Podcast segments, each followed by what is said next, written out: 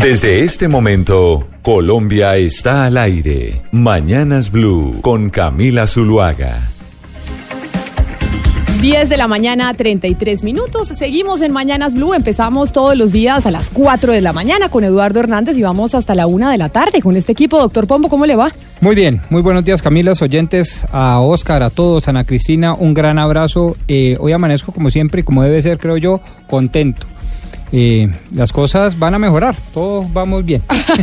bueno, qué dicha. Como para empezar el debate. Ese, ese, positivismo, qué dicha ese positivismo. Pero eh, me quiero ir para Barranquilla, pero antes de irme para Barranquilla, porque mañana es la final del fútbol colombiano. Se juega aquí en Bogotá, en el Estadio El Campín. Se enfrentan el Pasto contra el Junior. Y ahorita Oscar nos va a contar cómo es eso de que las barras del Junior se vienen para Bogotá financiadas por la alcaldía y ese cuento cómo es. Pero antes de que usted se vaya preparando ese cuento, don Oscar Montes, hoy tenemos martes de versiones, martes de covers, Gonzalo, ¿cierto? Ya me voy aprendiendo los días eh, musicalmente.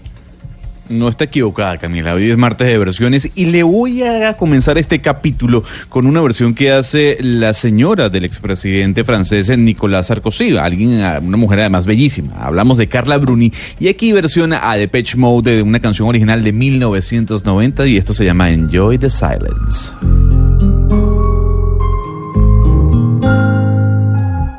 Words like violence break the silence, come crashing in to my little world. Painful to me, pierce right through me. Can't you understand? Oh, my little one, all I ever wanted, all I ever needed is here in my arms. Words are fiery unnecessary. They can only do harm. Carla Bluni, que muchos dijimos o especulamos, o especuló la prensa internacional que enamoró a Nicolás Sarkozy, entre otras, eh, cantando, ¿no? Entre otras. Entre otras. entre, otras. Ahora ponemos la versión original, pero esta me gusta. Pero antes, don Oscar Montes, cuéntenos ese cuento de los hinchas del Junior que se vienen a la final del fútbol colombiano, que es este miércoles, porque obviamente el fútbol, el torneo nacional no se puede, pues traslapar con, el, con la Copa América que inicia el viernes 14 de junio. ¿Cuántos hinchas se van a venir a Bogotá y cómo es eso que los está financiando la alcaldía de Alex Char? Hola Camila, muy buenos días. Un abrazo grandísimo, inmenso desde Caribe, inmenso. Mire, Camila, es de esas cosas que uno debe, debe dar como, como hacer ciertas precisiones. El titular de, y lo voy a decir, el periódico El Tiempo, es que le, insólitamente la alcaldía de Barranquilla fomenta o patrocina el traslado a Bogotá de Barras Bravas, del Junior. Entonces, por supuesto que con todos los antecedentes, con todo lo que ha ocurrido, el titular generó eh, pues toda la alarma que se, que se despertó a nivel nacional. Yo he hablado con ellos, he hablado con el jefe de la, de la, de la barra, Gabriel Vallejo, y lo que ocurre es lo siguiente, Camila, mire, efectivamente no es la alcaldía de Barranquilla, es el alcalde. Es decir, eh, Alex Char como persona natural de su bolsillo, de verdad, saca una, una plata para, para, para poner a disposición de los integrantes del Frente Rojiblanco Sur 15 buses, 15 buses para que se trasladen a Bogotá eh, a ver el partido del Junior mañana. Ah, o sea, no es, con plata, no es con plata de la alcaldía, sino plata del bolsillo del alcalde.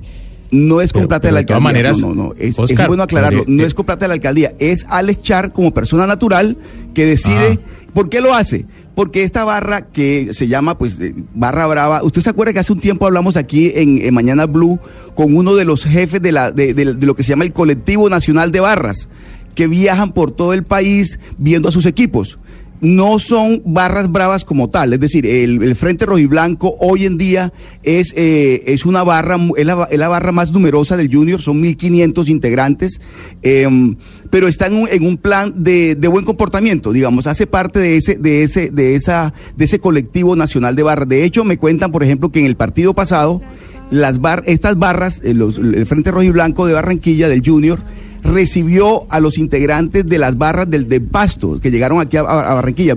Llegaron 15 buses. estos eh, integrantes de las barras del Frente Rojo y Blanco los recibieron en, la- en Barranquilla, los, los hicieron ingresar al estadio. Es No, decir, pero- hubo una muy buena relación Claro, entre pero, ellos. pero detengámonos en este punto que a mí me parece que Hugo Mario, eh, y, y es válido el debate. Acá tenemos un alcalde que tiene muchos ingresos, eh, eh, principalmente ha sido empresario, es decir, Alex Char viene de una familia dueña de Olímpica, dueña de cadenas de radio, Dueña del dueños del Junior, ni más ni menos, dueños del Junior, y tienen la posibilidad, pues, de pagar esta plata de los hinchas viniéndose de Barranquilla a Bogotá. Eso sí, no, no- posibilidad que no tienen todos los, los alcaldes o gobernadores y demás, porque no todos son tan solventes porque no han sido empresarios. Pero, Hugo Mario, a mí, o sea, yo sé que son dueños del Junior, eh, yo sé, Oscar, que allá en Barranquilla cuando el Junior pierde, eso es como si se hubiera muerto quién sabe quién, y cuando gana eso es carnaval. Pero a mí, a mí personalmente, yo no sé si a ustedes también, esto me suena como un tema de campaña electoral. Esto sí es el populismo Sí. absoluto. No, no, Pero es que todo el mundo campaña. sabe, Camila, que en época electoral siempre el Junior se refuerza, el Junior trata de, de lograr buenos resultados, porque también de eso depende la elección del, del alcalde. Aunque en este caso entiendo, Oscar, eh, lleva mucha distancia en las encuestas el alcalde, el, el- el candidato de la, del alcalde Char. Pero, pero, pero bueno, digamos que hace parte, sí, de, de populismo, si se quiere interpretar así, yo también estoy de acuerdo con usted, Pero- Camila. pero digamos- ¿Cuánto digamos le podrá que costar a Camila- Char No, pues imagínese, y el los alcalde... tiquetes y la, el la estadía de todos estos señores? No, el no, no, alcalde de ellos, Pasto no eh, está trayendo a Bogotá la hinchada. Pero porque no ha sido empresario No, exitoso. porque no tiene el dinero, Porque pero no eso- tiene el dinero, pero pero, suena- además porque no tiene equipo, pero, Pero además además de eso ¿Cómo porque que no yo- tiene equipo si está en la final? No, equipo de él. ¿O es que acaso el doctor Romero tiene un equipo de él? No, Porque es el Char sí lo Romero, tiene. es gobernador de Nariño. Ah, bueno, el alcalde. Entonces, Pero ¿quién es el el alcalde de Pasto. Bueno, pero el, lo que el- quiero el decir... tema de Barranquilla, el tema de Barranquilla, doctor Pombo y Hugo Mario y Camila eh, y amigos de la mesa, es, es bien particular. Es decir, uno la lectura de- la puede hacer desde afuera de esta forma como se está interpretando hoy en día. Pero digamos, hay que ver cómo es esa relación tan, eh, tan estrecha del Junior con la familia Char, con Barranquilla y con Pues todo lo son- demás. Pero no, de hecho, claro. pero de hecho, mire, de hecho no solamente son los buses que dispone eh, Ale- Alejandro Char, sino también, por ejemplo, Cristian Daes también de- decidió enviar, creo que son cinco buses. Es decir, varias, varios empresarios de Barranquilla decidieron ellos eh, facilitar la- el traslado de, de estos, de estos miembros de las barras. Pero es importante tener presente lo siguiente, Camila, mire. eh, No, pero, eh, pero el es, pero dígame, el espéreme, yo le hago, estas barras- le hago una, una, una pausa, Oscar. Es, claro, tiene equipo y todo, pero es esa relación fútbol-política que ha estado, Sí. que ha sido tan cercana. Lo, lo vemos en Argentina con Macri, por ejemplo.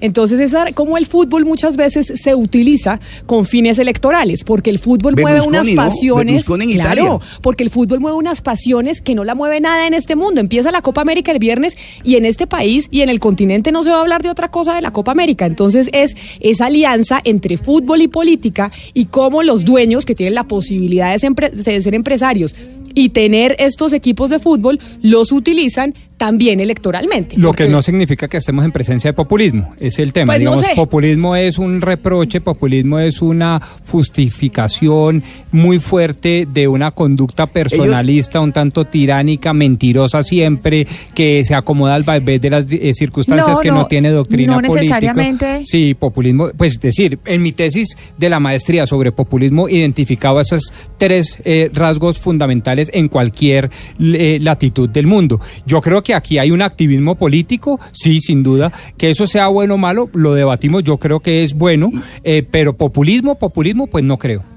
Pero y yo mire, pregunto caso- qué diferencia hay los- entre esto y, y tamales y cementos y bultos de cemento o ladrillos. Pues Eso que lo no estamos en es eh, no, pero, No, no, pero- están pero- calentando el terreno, están calentando el terreno. no, no, es no, no, exactamente no, no, lo mismo Pero- porque es No, precisamente Cristina, ¿sabe generar no? una recordación, eh, tener memorias sobre este candidato. Es que no tiene que ser en época electoral. Eso Pero además, Ana ahí- ahí Cristina, me- sí estamos, sí estamos en época electoral. O sea, si bien es cierto, las elecciones son en octubre, ya los candidatos se están Pues definiendo. ya claro, se sabe que Elsa Noguera supuestamente Ustedes están la diciendo que están la comprando los votos de A- estos Ana hinchas. Cristina, no, pero es que es que el tema del tamal, el tema Sí, de, la, claro. del- de, la teja Pero- de zinc y demás, ese, esa es la compra directa del Claro, voto. Si usted vota por mí, yo le doy un, Pero venga, No necesariamente, no necesariamente, Oscar. Eso también es una forma de seducción del electorado que no necesariamente Pero se lícita, cambia pero por- Ana Cristina, yo- lícita. por eso o sea, yo, cuando yo Camila, escribo un es que no libro... estamos hablando de que sea ilícito. ilícito, no estamos No, no, diciendo que, entonces está- que sea legítima. ilícito, No, pero- sino- Incluso pero- loable. pero Si yo escribo un libro. ¿por qué? A ver, a ver, pero ¿por qué Alejandro Char, uno de los dueños del equipo Junior de Barranquilla, no puede hacer con su plata, digamos, de su bolsillo, No, claro. enviar a unos jugadores, hacer- enviar a unos hacer- hinchas del equipo a, a Bogotá? Es que no Ahora, todo lo que ¿sabe qué me preocupa a mí? que preocupa, me preocupa el, eh, cuando, cuando yo vi el titular que decían barras bravas,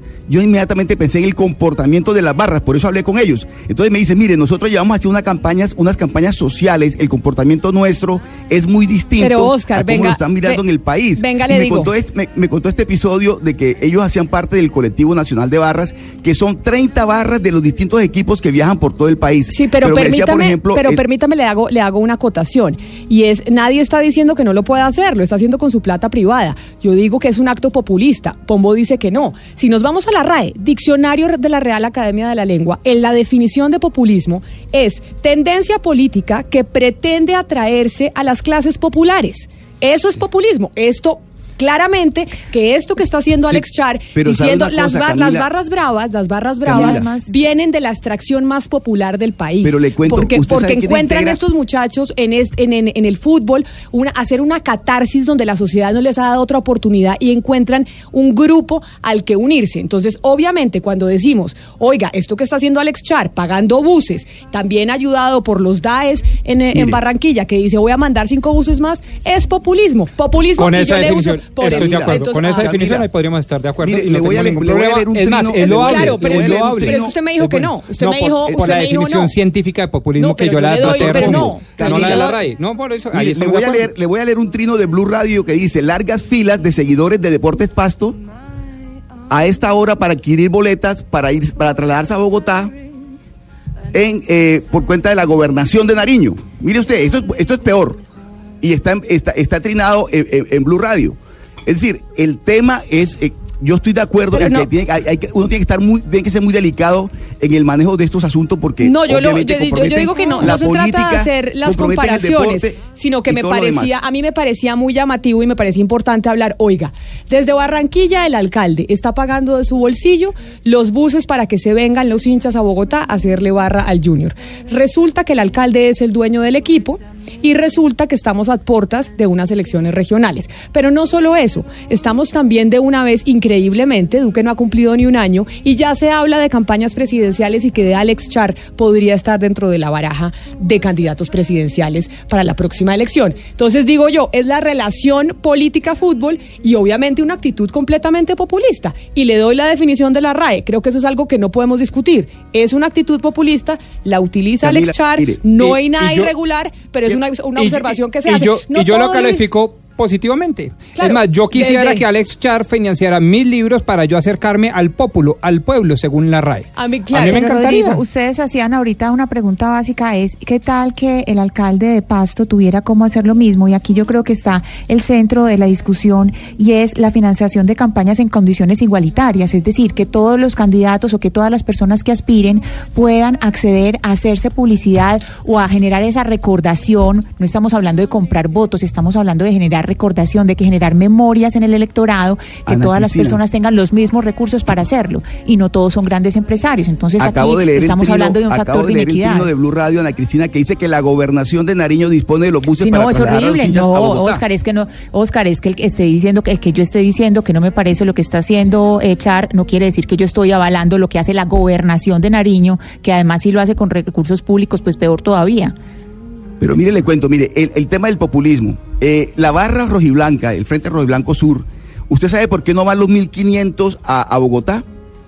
Porque ahí hay mucha gente que aquí llaman pupis, o sea, gente de estrato 6 y estrato 5 que hacen parte de las barras. Y hay mucha gente profesional, ahí hay muchos abogados, muchos ingenieros, mucha gente que tiene que trabajar el, el jueves, tiene que estar aquí a las 8 de la mañana funcionando. Sí, pero, Entonces, eso, pero esa es la gran. La barra, esa- esa la es barra la- tiene un- pero Oscar, Oscar, esa es la inmensa mayoría. Las barras del fútbol, en, no solo en Colombia, en el mundo, están por eso. compuestas por las extracciones más, más populares. Entonces, esos, sí, sí. ese ejemplo que usted está dando es de la inmensa, la inmensa minoría de las personas que hacen parte de las barras eh, de fútbol. Pero miren, es que tengo un periodista que me está esperando, pero quería abrir, pues preguntando por eso, porque precisamente mañana es la final del fútbol colombiano, se enfrenta el Junior contra el Pasto, y pues vamos a preguntar sobre eso que usted dice, porque en este caso Alex Char está financiando de su bolsillo, porque tiene la posibilidad, etcétera, etcétera. A algunos les parecerá bien, a otros les parecerá mal. Pero, ¿y qué pasa con, eh, con, la de, con lo de Pasto? ¿Qué pasa con la gobernación? Vamos a averiguar si esos buses que vienen eh, desde el departamento de Pasto están pagados con dineros eh, públicos y si, y si la gente en, eh, en el departamento está de acuerdo con eso o no. Son las 10 de la mañana, 48 minutos. Ahora sí, don Gonzalo Lázaro, y pongamos la versión original de esta canción que está cantando Carla Bruni. Del año 1990, Camila, de la agrupación liderada por Dave Gahan, hablamos de The Page Mode, de un disco llamado Violator. Aquí está Enjoy the Silence.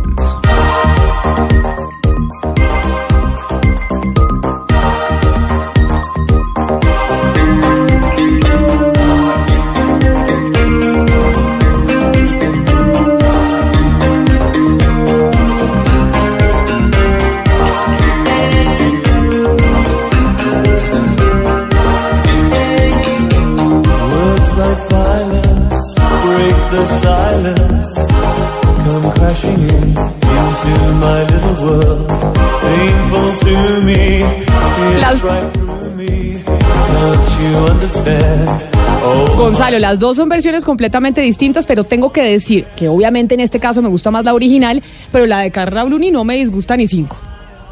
No, la de Carla Bruni se puede disfrutar un sábado por la tarde tomándose un trago, ¿no? Pero sin duda alguna que versionar a Depeche Mode y versionar ese pop que hacía en los 90, ese synth pop, es muy difícil. Sin embargo, estoy con usted. Me gusta la canción de Carla Bruni o la versión para un sábado por la tarde.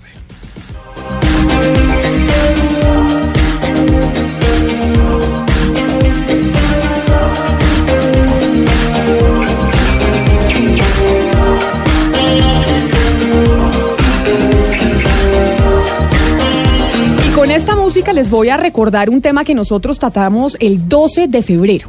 El 12 de febrero nosotros aquí en eh, Mañanas Blue hablamos de una pirámide que se llama el telar de los sueños. No sé si se acuerden mucho, que incluso fue una pirámide que surgió en España y que empezó a tomar mucha fuerza en América Latina, en México tuvimos testimonios de personas en México y que empezó a tomar también mucha fuerza en Colombia. En su momento hablamos con la Superintendencia Financiera sobre esta denuncia que hicimos en Mañanas Blue, como les digo, el 12 de febrero.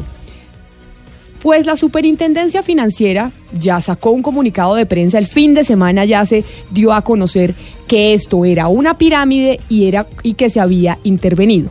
Que la gente y las mujeres, porque era una pirámide que sobre todo pues tenía como objetivo a las mujeres con el cuento del empoderamiento femenino, ya la superintendencia y las autoridades dijeron que este esquema denominado telar sí es contrario a la ley y afecta a la economía nacional como resultado de la pérdida económica de quienes entregan su dinero y no logran completar los distintos niveles de la estructura, lo que a medida que involucra a un mayor número de personas afecta el ahorro público.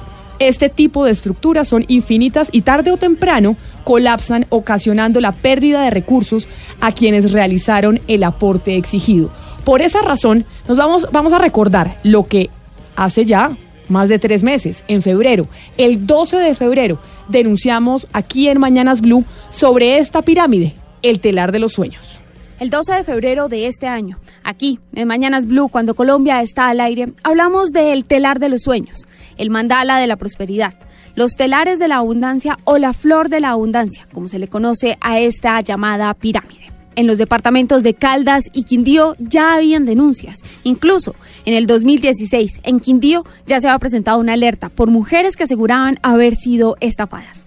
En ese mismo año, pero en el mes de octubre, en el municipio de Candelaria, en el Valle del Cauca, cientos de mujeres denunciaron haber sido estafadas por esta llamada flor de la abundancia. Un spam era el lugar de las reuniones. Afirman que tuvieron que invertir desde 500 mil hasta 10 millones de pesos. El 11 de febrero, un día antes de este programa, Valeria Santos denunciaba a través de su cuenta de Twitter que mujeres de diferentes grupos sociales estaban cayendo en la famosa pirámide El Telar de los Sueños. Hablamos con ella y nos contó de qué se trataba este Telar de los Sueños.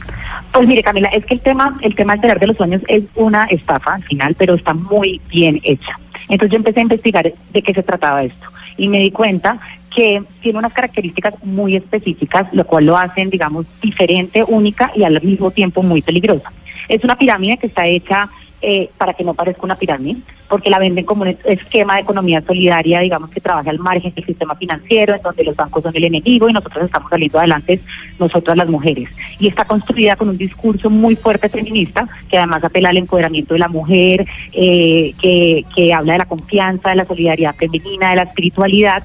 Y lo más peligroso de todo es que es una pirámide que es circular. Entonces usted, en este caso, en la que está rotando ahorita, no tiene una persona específica, no tiene un administrador de los recursos, sino que todas las mujeres en algún momento ganan administrar recursos y por eso todas son víctimas y victimarias al mismo tiempo. Entonces, ¿cómo funciona? Son cuatro elementos, agua, tierra, viento y fuego. La que está en agua, la que está arriba, la de la pirámide es una sola, la tierra eh, son dos chicas que le siguen abajo, el viento son cuatro y el fuego son ocho.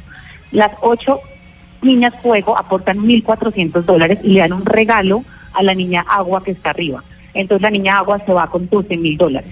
Ella ya una vez recibe su regalo de 12 mil dólares, se le cumple el sueño, le dan su regalo, se va del mandala, porque está hecho en mandalas, todas estas niñas conforman un mandala, y eso hace que se rompa el mandala y se creen dos mandalas nuevos, en donde las niñas tierra, que son dos, empiezan a liderar un nuevo mandala.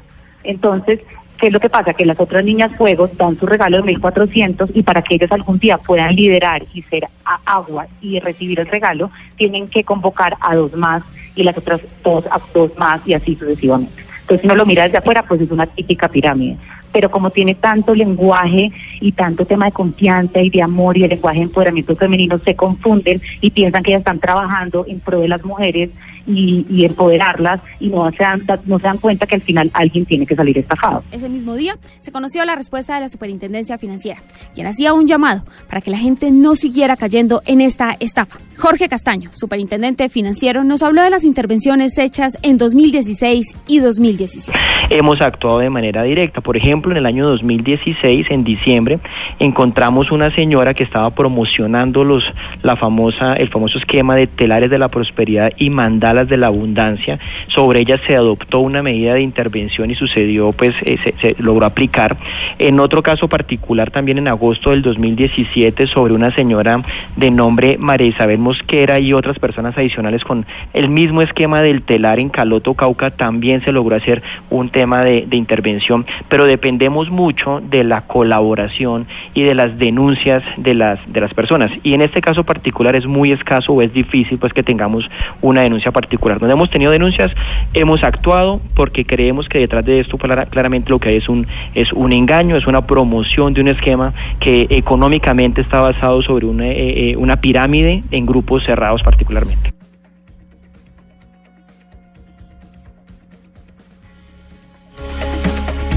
Eso era lo que hablábamos el 12 de febrero, precisamente, hablando del telar de los sueños, denunciando ese tipo de estructuras que se están eh, creando o que se crearon y llegaron a Colombia y que son tan viejas, como hace cinco años empezó esto a circular en España, llegó a México y también llegó a nuestro país. Pues hoy un periódico en Ibagué que se llama El Olfato tiene en su titular lo siguiente, las tres mujeres detrás de la pirámide Estrato 6 de Ibagué. Y habla de tres mujeres que son Marta Lucía Ortiz, Carolina Barrios y Silvia Ortiz. Estamos en comunicación con una de ellas que nos acompaña aquí en Mañanas Blue. Es Marta Lucía Ortiz, una de las mujeres que aparece en la portada del periódico elolfato.com. Marta Lucía, bienvenida a Mañanas Blue, mil gracias por atendernos. Sí, eh, muchísimas gracias. eh, bienvenidos a todos. Quiero dar las gracias a Blue Radio por brindarnos la oportunidad de realmente hablar y, enseñarle a las personas qué es el telar de los sueños y cuál es el sistema con el que se maneja el telar de los sueños. Permítame, Marta Lucía, porque precisamente esta publicación del olfato.com dice que el olfato se infiltró dos meses en esta captadora ilegal de dinero y dice, conozca cómo funciona, dónde se reúnen y cuáles son los atractivos mensajes que utilizan para atraer más mujeres a esta captadora. Nos acompaña su director, Luis Eduardo González. Luis Eduardo, bienvenido. Hola Camila, buenos días a todos. Bueno, explíquenos un poco. Nosotros desde febrero de este año venimos haciendo la denuncia, como lo escucharon los oyentes, sobre el telar de los sueños y ya hubo un pronunciamiento de la superintendencia frente al tema. Ustedes en Ibagué lo que investigaron fue sobre esta misma pirámide, este mismo esquema que la superintendencia ya dijo que, que era ilegal. Sí, nosotros nos eh, enteramos de la información que ustedes publicaron. A raíz de eso comenzamos a averiguar aquí en Ibagué si ya estaban en Ibagué y comenzamos a hacer seguimiento. Obviamente esto se regó muy fácilmente en Ibagué. Ibagué tiene la tercera tasa de desocupación del país. Ibagué tiene más de casi 50 mil personas desocupadas. Entonces eh, Ibagué es, una buena plaza para ese tipo de, fenómenos donde mucha gente le gusta el dinero fácil. Eh, entonces eh, comenzamos a, a buscar personas que estuvieran cerca a esta organización y logramos incorporar un grupo de personas de la empresa en esa red y eh, comenzamos a, a grabar y a grabar. Tenemos más o menos dos horas de grabaciones y algunos videos que serán presentados mañana de los momentos en que reciben los fajos de dinero. En esas grabaciones que tienen ustedes que van a presentar mañana, ¿qué es lo que dicen esos audios, Luis Eduardo? No, los audios ya salieron hoy. Mañana sacamos los videos. En los audios que publicamos, pues tenemos grabado cuando la señora Marta Lucía Ortiz eh, dice quiénes trajeron a la ciudad de Ibagué la, la pirámide. Ella dice que fue en el mes de febrero que la trajo una hermana de ella, después entró otra hermana de ella que se llama Silvia Ortiz y la empresaria Carolina Barrios, que es una eh, empresaria de espectáculos en la ciudad de Ibagué, que iba a traer a Carlos Vives en este mes de julio, pero que el contrato terminó en medio de un escándalo con la alcaldía de Ibagué. Entonces, ella cuenta todo. En las grabaciones tenemos cómo llegan, quiénes entran, los nombres de su familia, ellos ratifican e insisten que es un grupo de amigas, que es un tema espiritual. Eh, ¿Qué más dicen en las grabaciones? Que ellos no son una pirámide, que simplemente la superintendencia financiera y la DIAN eh, buscan afectar a los colombianos quitándoles los recursos a través de impuestos, que la superintendencia está preocupada porque no se pagan impuestos. Eh, ¿Qué más dicen? Bueno, son diferentes. Hoy publicamos cuatro audios nomás ¿Le de las dos horas que tenemos. ¿Le parece, Luis Eduardo, si oímos ese primer audio que ustedes publicaron precisamente en donde se habla de esto que usted está mencionando y de cómo ustedes lograron esta información infiltrándose en esta organización que, como les digo a los oyentes, esto del telar de los sueños, ya dijo la superintendencia que es una pirámide y que usted no debe invertir su plata en ese tipo de pirámides ni que crea absolutamente en estos regalos que dicen entregar. Vamos con el primer audio. Entonces hay unas, hay unos lineamientos y unas cosas básicas que se transmiten para que el movimiento no se desvirtúe. Entonces eso, eso hacemos las personitas cuando estamos en tierras. Eh, hacemos la ceremonia de consagración de la personita que está en agua, etcétera, etcétera. Hice mi tareita. Ellas trajeron dos personas, ellas trajeron dos personas, ellas trajeron dos personas, ellas trajeron dos personas. Se volvió a hacer la, la, la operación. Tan, tan, re- recibió los ocho regalos, se quedó con siete, le mandó uno a la hermana guardiana de ella y esto vuelve y se divide. Ah, porque estamos acá, las dos personitas. Yo había traído a mi hermana Silvia que estaba acá y mi hermana Silvia trajo a Joana Castaño y trajo a Nana Lozano y aquí ellas trajeron dos, dos, dos, dos, listo, por eso es que estamos aquí como por este ladito. Bueno, llegó mi semana, así como en África, la reina del lugar era yo. Llegó mi semana, llegué a agua. Es el momento en que nosotras aprendemos a liderar. Es el único, es el momento, es esa semanita de liderazgo. Y todas tenemos que aprender a liderar, ¿sí? Entonces yo abrí mi propio chat, me acompañé de las personas que habían entrado, que eran Giovanna y Silvia, con las personitas que ya estaban, que eran Nana Lozano, Joana Castaño, aquí Carolina Barrios y aquí Janet Telles, que eran las personitas que ellas habían invitado, con las tres hermanas guardianas de por acá. Listo. Ellas trajeron cada una dos personitas. Eh, eh, Nana trajo a Joana Celeste y a Juliana. Eh, Joana Castaño trajo a Yair y a Lorena, que es la persona que se consagra ahorita. Eh, Janet Telles trajo a Adrián Ibagué y a Pati Caicedo. Caro Barrios trajo a la mamá Difa Barón y a Joana Arenas. Listo. Mira, si ve que estoy contando la mamá, la hermana, la amiga. O sea, estamos entre familia. Joana eh, invitó a la hermana.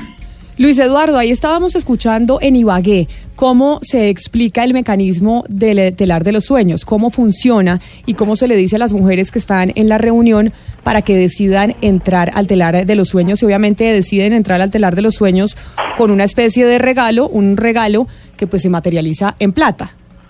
Sí, hay unos elementos adicionales, Camila, por ejemplo, hay un audio donde dicen eh, que si la policía llega a, a hacer algún operativo, eh, ellos decoran la casa o el apartamento donde se hace la consagración, en otras palabras, cuando se entrega el billete, entonces decoran con tortas, ponqués, bombas, como lo vamos a publicar mañana, y en esas, en esas fiestas eh, si llega la policía dicen no esto es una esto es un cumpleaños esto es una lluvia de sobres entonces en el audio uno de los audios también que tenemos publicados hoy eh, dice que lo, que ya son grupos de amigas que eh, no es ilícito entregar regalos y que si la policía pues la policía no puede capturar a todas las mujeres en Colombia que se dan regalos son algunas de las cosas también que tenemos en el informe que está publicado hoy Pues precisamente oigamos ese audio que es al que usted eh, se refiere, para que los oyentes sepan de qué estamos hablando, de lo que ustedes encontraron. Seguramente si van a, a- van a escuchar decir que la superintendencia estuvo investigando, sí, la superintendencia en febrero estuvo investigando, salió en todos los noticieros, de RCN, Caracol. Digamos que es la obligación de la superintendencia de sociedades investigar estos movimientos. Y lo único que se encuentra, sobre todo ellos lo hacen más que todo es como para mirar eh, que no vayamos a eva- evadir impuestos, ¿no? Ellos no están pendientes de que vayamos a ganar nosotros, sino de qué van a sacar ellos. Digamos que, que, que si van a escuchar en las noticias, sí, claro, la superintendencia en sociedades estuvo investigando y que encontró un grupo de, como digo, son círculos de amigas, que encontró unos grupos de amigas que se dan unos regalos. ¿Es ilícito tener amigas que nos damos regalos? No. Ni dar un regalo es ilícito, ni tengo por qué rendirle cuentas a nadie por el regalo que yo quiera dar, ni es, ni es ilícito tener grupos de amigas y apoyarnos entre nosotras. Porque todas las mujeres tenemos grupos de amigas. Es más, yo tengo varios grupos de amigas. Yo tengo un grupo de amigas que son las del costurero, yo tengo otro, grupo de amigas que son con las que entreno crossfit, yo tengo otro grupo de amigas que fue con las que crecí, mis, mis amigas de antaño, Sí, y yo sé que todos ustedes tienen que tener grupos de amigas, costureros, compañeras del colegio, con colegas, niñas con las que yo trabajo. ¿Sí me entienden? Entonces, ¿qué encontraron ahí? Grupos de amigas que se dan regalos para apoyarse entre ellas para cumplir un sueño. ¿Qué van a hacer? Coger presas a todas las mujeres de Colombia, no, se enloquece la policía. Todas las mujeres con sus grupos de amigas, o sea, no hay nada ilícito, tengan la, la plena tranquilidad de que están entrando en un movimiento que no tiene nada ilícito para que no sientan miedo si las van a abordar, si le van a decir que eso es una captadora, que es que van a robar, que es que estafaron, no, ni han estafado aquí a nadie, aquí las personas reciben sus regalos y todas los vamos. Aquí cuando las personas entran, la única manera de que salen es cuando reciben los regalos. Porque aquí, ahí sí como dicen, para atrás ni para comer impulso. Nosotras entramos en el, en el círculo, en el mandala, y como en espiral nos fuimos todas enganchaditas hasta que salimos. Sí, entonces es importante pues tener eso en cuenta, no es una pirámide, no es una catadora de, de- ah bueno, que si van a leer, leer en la revista Semana o en la revista Dinero, que hace poquito alguien me mandaba algo de- sobre el telar, hablaban del telar de la abundancia, nosotros estamos en el telar de los sueños, Mm, habrán otros telares, no tengo ni idea, yo estoy hablando del telar de los sueños. Y al último decía, no es conveniente para el sistema financiero. No es conveniente para el sistema financiero, pero ahí no está diciendo, no es conveniente para las mujeres de Colombia, ni de Ibagué, ni no es conveniente para mi mamá, ni no es conveniente para, no es conveniente para el sistema financiero, pero sí es conveniente para nosotros.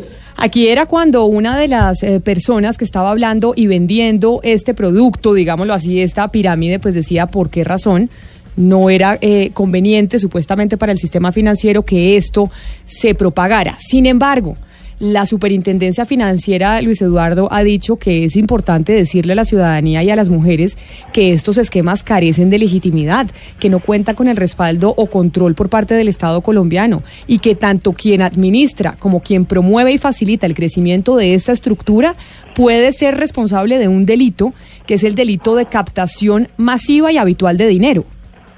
Sí, es que mire Camila, una de las eh, implicadas también es Silvia Ortiz. Ella fue representante de la Cámara de, eh, fue candidata a la Cámara de Representantes del Centro Democrático. eh, también era asesora. Me dicen que hasta me están verificando en la Agencia Nacional de Hidrocarburos en Bogotá si es asesora actualmente o no, porque en la en la en la página de funcionarios y contratistas del Estado aparece todavía como vigente.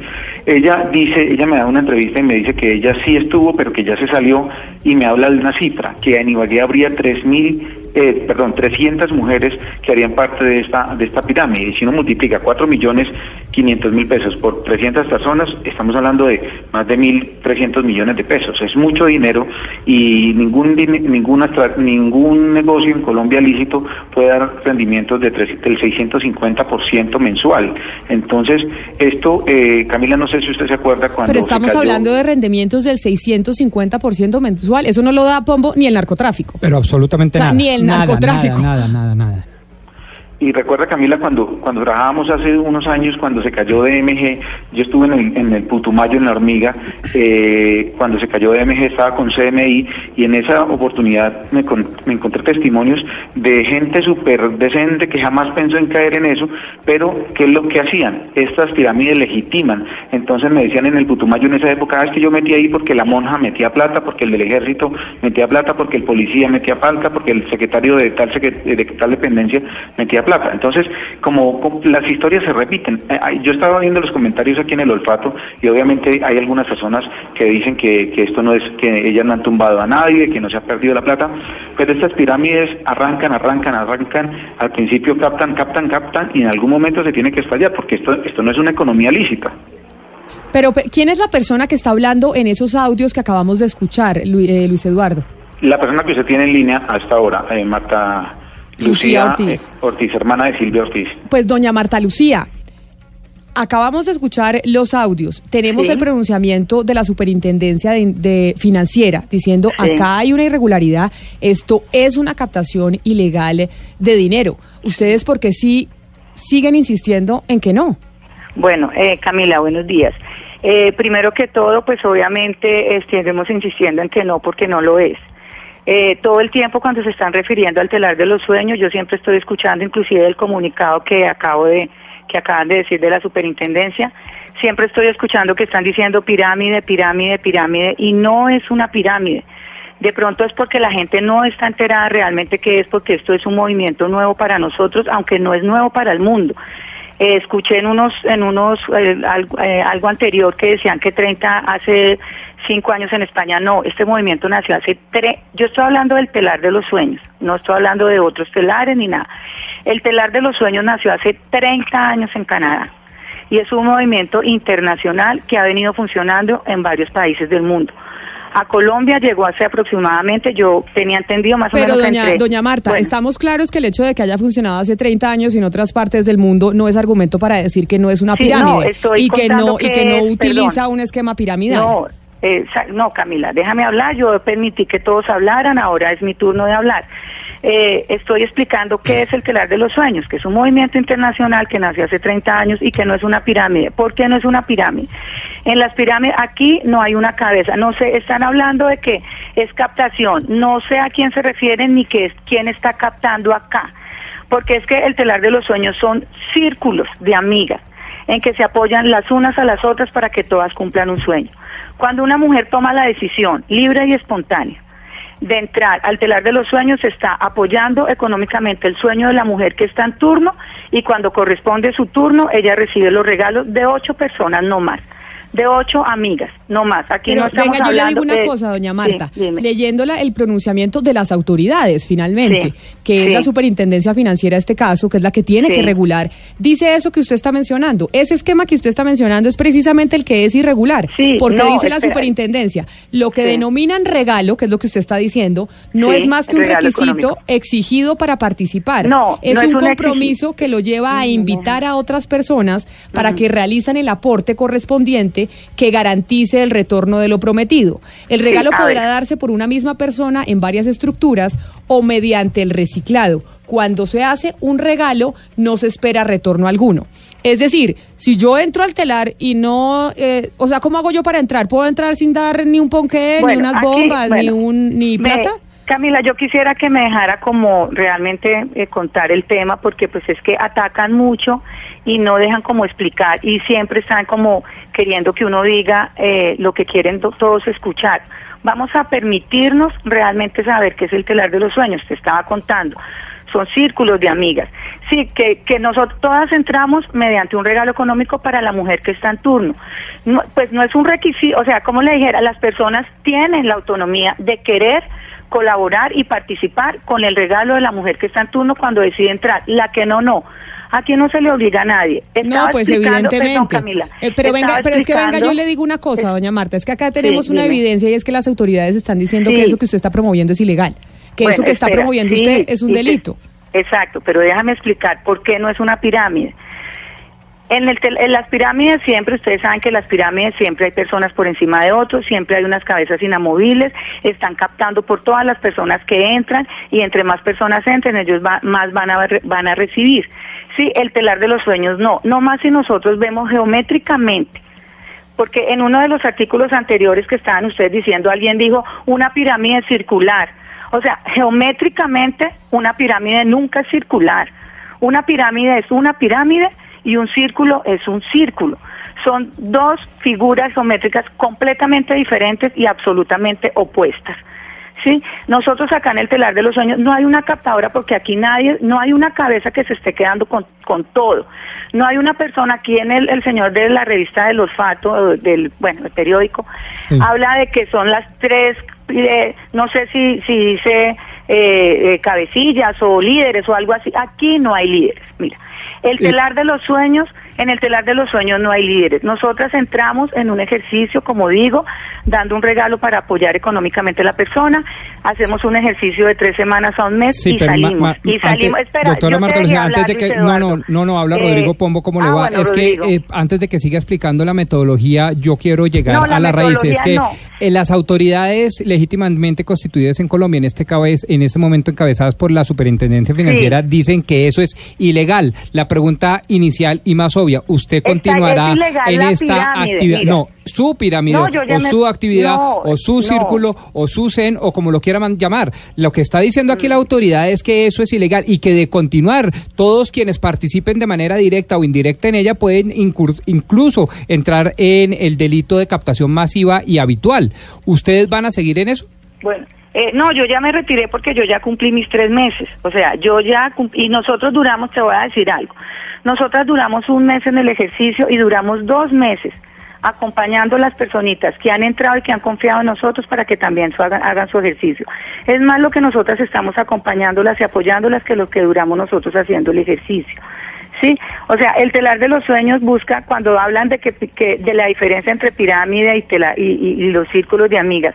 El telar de los sueños se hizo con unas cosas fundamentales que es Primero, sanar las relaciones entre mujeres y enseñarnos a nosotras que cuando nosotras nos apoyamos somos mucho más fuertes y podemos salir adelante. Segundo, nos estamos apoyando en una economía solidaria, que es una economía que trabaja para nosotros, que trabaja para el ser y que no está legitimada como, como, como, como, como ilegal. La economía solidaria ha existido toda la vida, inclusive antes de que existiera el capitalismo y el socialismo. Ahora, el telar de los sueños nos enseña a nosotras, primero, que todas las mujeres somos iguales.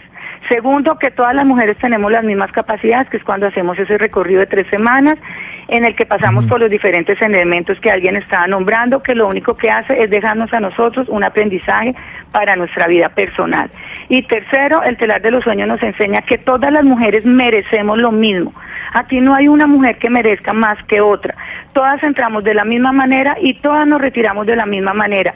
Y nos vamos, nos vamos retirando para darle espacio a las otras mujeres que se quieran dar esta oportunidad o que quieran utilizar esta Marta. herramienta para ellos, para ellas poder hacer su proceso. Nosotras vamos saliendo y van llegando otras amigas. Aquí nadie se ha quedado toda la vida, aquí nadie va a captar Do- por todo el mundo, Sí. aquí nadie, eh, entre más mandalas haya mejor porque voy a ganar por Raimundo y todo el mundo. No, nosotros hacemos el ejercicio, recibimos el regalo de ocho personitas y con es- y a esas ocho personitas nosotros acompañamos hasta que reciban los regalos. Cuando nosotros nos entregan Marta. los regalos, nos entregan una carta contándonos los sueños. Los sueños son absolutamente hermosos. Aquí hay mujeres que han entrado desde para poder pagar la cirugía de una hija porque la, la, la- digamos que el sistema de salud no se la cubre, como las mujeres que llegan Marta. desesperadas para poder salvar su apartamento porque están a punto de perder la casa de sus hijos y ven aquí la única Doña Marta, yo le voy a una pedir un economía favor. Yo solidaria. le voy a pedir un favor para que podamos hacer la entrevista. Le tenemos que permitir que nos deje preguntar, porque si Sí, no usted se va a extender en un monólogo una hora y es imposible interactuar con usted. Sí, Hugo pero Mario. yo también dejé hablar, perfecto. Claro, do- doña Marta Lucía, mire, eh, ¿qué- qué- ¿cuánto recibían al, al final de las tres semanas eh, las mujeres que hacían parte del telar de los sueños? ¿A- Eh, ¿A, cuánto ascendía el aporte que- de sus que- amigas? que- cada una, como ustedes mismos lo dicen, dan un regalo de cuatro millones quinientos. Ustedes mismos lo están diciendo. De ocho No, personas. no, no, usted, Y todas usted lo dice, no. ¿Cuánto mismo. era realmente? O sea, o ¿Cuánto aportaba cada...? Millones cuatro millones quinientos. O sea, Sí. estamos hablando no cuatro millones quinientos, mil cuatrocientos cuarenta dólares, porque pues como este es un movimiento internacional, en todo el mundo se, se, se trabaja con mil cuatrocientos cuarenta dólares. Cuando se hace, como estamos en Colombia, pues se hace la conversión a pesos Claro, y colombianos. como en usted, otros países y se hace la conversión. dice, Hugo Mario, permítame, yo lo interrumpo para Sí, que usted le siga preguntando a doña Marta, Sí. pero como ya dice que es un movimiento internacional, yo no sé, Hugo Mario, si usted se acuerda, aquí el 12 de febrero hablamos del tema y tuvimos, doña Marta, víctimas internacionales de España, de México. Vamos a ver la víctima de México sobre este mismo sistema que usted está contando, lo que nos dijo en ese momento de cómo perdió su plata participando en un sistema exactamente igual al que usted está describiendo. Ok. Haz de cuenta que nosotros mm, era un regalo porque no lo invertías. O sea, ahí nunca te decían que era invertir, te decían que era un regalo porque era solamente para mujeres. Entonces decían que era un regalo. Tú tenías que meter a dos personas y esas otras dos personas, cada una a dos personas y luego así sucesivamente hasta que tú estabas arriba y abajo de ti había ocho que te iban a regalar ocho bolsas con 24 mil pesos, que eran 1.265 dólares. ¿Y en qué momento usted eh, pues ya se siente estafada porque no le devuelven la plata? ¿En qué momento, digamos, se rompe esta, esta línea y esta mecánica que nos está explicando? Eh, pues tenían que pasar tres semanas y en las tres semanas nadie quiso entrar. Es decir, usted no, no encontraron más mujeres que quisieran entrar a pagarles la plata o a donar y a dar regalos. Exactamente, o sea, encontramos la que nos seguían a nosotros. Pero después de ahí ya no encontramos a nadie, o sea, nadie quería entrar. Nosotros, haz cuenta que yo entré junto con mi hermana al mismo tiempo. Entonces, y le dimos a la misma persona. Pero cuando nosotros invitamos a las personas de abajo de nosotros, eran cuatro, invitamos a, a mi misma familia, mi mamá, mi hermano, mi hermana, un primo y mi cuñada. Entonces, de ahí ya nadie quiso entrar, o sea, ellos no conseguían quien quisiera entrar. Pasó un mes y eh, decidimos romper el telar. Pero para esto, a nosotros las personas que nos invitan, nosotros no teníamos el dinero. Entonces las personas que nos invitan nos dice, ¿te interesa? Yo te presto el dinero. Ahí estaba Hugo Mario, la víctima en México, pero ese día hablamos de víctimas de Chile, de víctimas en España, de víctimas en Argentina. Es decir, ya que doña Marta dice esto es un movimiento internacional, efectivamente, es un sistema piramidal internacional en donde internacionalmente muchas mujeres han terminado perdiendo su plata, esos 1.200 y pico de dólares que se necesitan para poder entrar, porque de otra manera, sin los 1.200 y pico de dólares, usted no puede entrar. Si usted no tiene la plata para el regalo, no puede hacer parte del telar Claro. o del círculo. Tiene, tiene que haber aporte y hay captación de dinero. Y esto se llamó en los 80 y los 90 el avión, luego las cadenas, luego fueron las pirámides. Es más de lo mismo, Camila. eh, y justamente quiero preguntarle a Marta Lucía eso. ¿Qué pasaba cuando se rompía Eh, la cadena? no, si se llegó a romper, por hablar- supuesto, bueno, porque... Primero, Sí, sí, porque listo, me imagino perfecto. que hubo personas que se retiraron, que no siguieron aportando, y eso es lo que pasa. Cada que se retira una persona de la cadena, pues se rompe. Bueno, entonces mira, yo quiero primero, pues, a- eh, respecto al audio que dice la señora, primero que todo el telar de los sueños es una herramienta y depende de nosotros el buen uso o el mal uso que se le dé. Es una herramienta, ¿sí? Entonces, ahora, la señora dice ahí... Doña Marta, yo sí me muero de la pena, pero yo no le puedo, yo no le puedo permitir a usted decir eso, porque es que las autoridades, la Superintendencia Financiera ya no dijo, dijo ya que esto no es una herramienta. Sino que es una estructura ilegal para Bueno. captar plata. Y quienes participen en ella están cometiendo un delito. Bueno, entonces, entonces- decir que es una herramienta es una irresponsabilidad, porque ya las autoridades dijeron que no era autoriz que no se que no se autorizaba y que no podían utilizar las personas este tipo de herramienta que usted está mencionando para captar plata. Bueno, eh, bueno, entonces continúo con lo que estaba diciendo la señora anterior. Ella está hablando de arriba, de abajo, del primo. Primero que todo, en el telar de los sueños no hay primo, no hay hombres, somos mujeres. Ella está hablando de arriba y abajo y aquí no entra nadie, ni arriba ni abajo, porque vuelvo y les digo, no es una pirámide, aquí no hay nadie por encima de nosotros. Es un círculo y en los círculos no hay ni arriba ni abajo. Entramos tal vez después de porque nos enteramos después de, de otras personas. Entonces vamos entrando después de y así iniciamos nosotros el recorrido. Pero ni arriba ni abajo no es. Entonces, eh, y pues como yo digo, pues nosotros eh, digamos que lo, lo, lo, lo brindamos a las personas que nosotras amamos. Siempre aquí estamos hablando de, de nuestra familia, de las personas cercanas. Es porque es algo que nosotras hacemos con las personas que nosotros amemos y nosotros lo brindamos como una oportunidad que tenemos para poder salir de alguna dificultad económica. Por eso lo compartimos y son círculos cerrados de amigas independientes. ¿Cuántos mandalas pueden haber en el mundo? Pues muchísimos. Pero es lo No, mismo claro, que cuando pero- nosotros hablamos de las familias. Hay Permítame, muchísimas familias. permítame, señora Marta. Sí, es que quiero Sí. terminar la idea. Pero permítame Hay- un segundo, yo, yo le interrumpo porque sí es muy llamativo lo que usted está diciendo y más cuando yo tengo una carta en mi mano que es la carta que ustedes le hacen firmar a sus amigos y que si son amigos y que si son gente cercana y que si son un grupo, no. permítame un segundo. Si son un grupo de personas que se conocen y que son amigos, entonces, ¿para Sí. qué firmar una carta donde ustedes dicen yo, rayita, identificada con número de identidad tal, manifiesto de manera voluntaria y bajo el pleno uso de mis facultades que hago entrega de la suma de tanto a título de donación a favor de rayita, identificada con cédula de identidad rayita?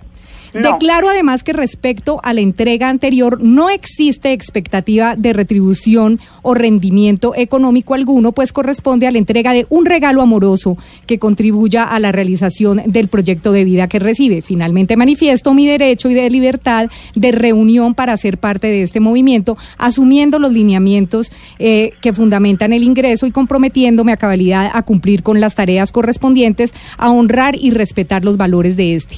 Si esto no es una pirámide, si esto no es eh, perdón, una captadora de dinero, ¿para qué le hacen firmar una carta de estas a las personas?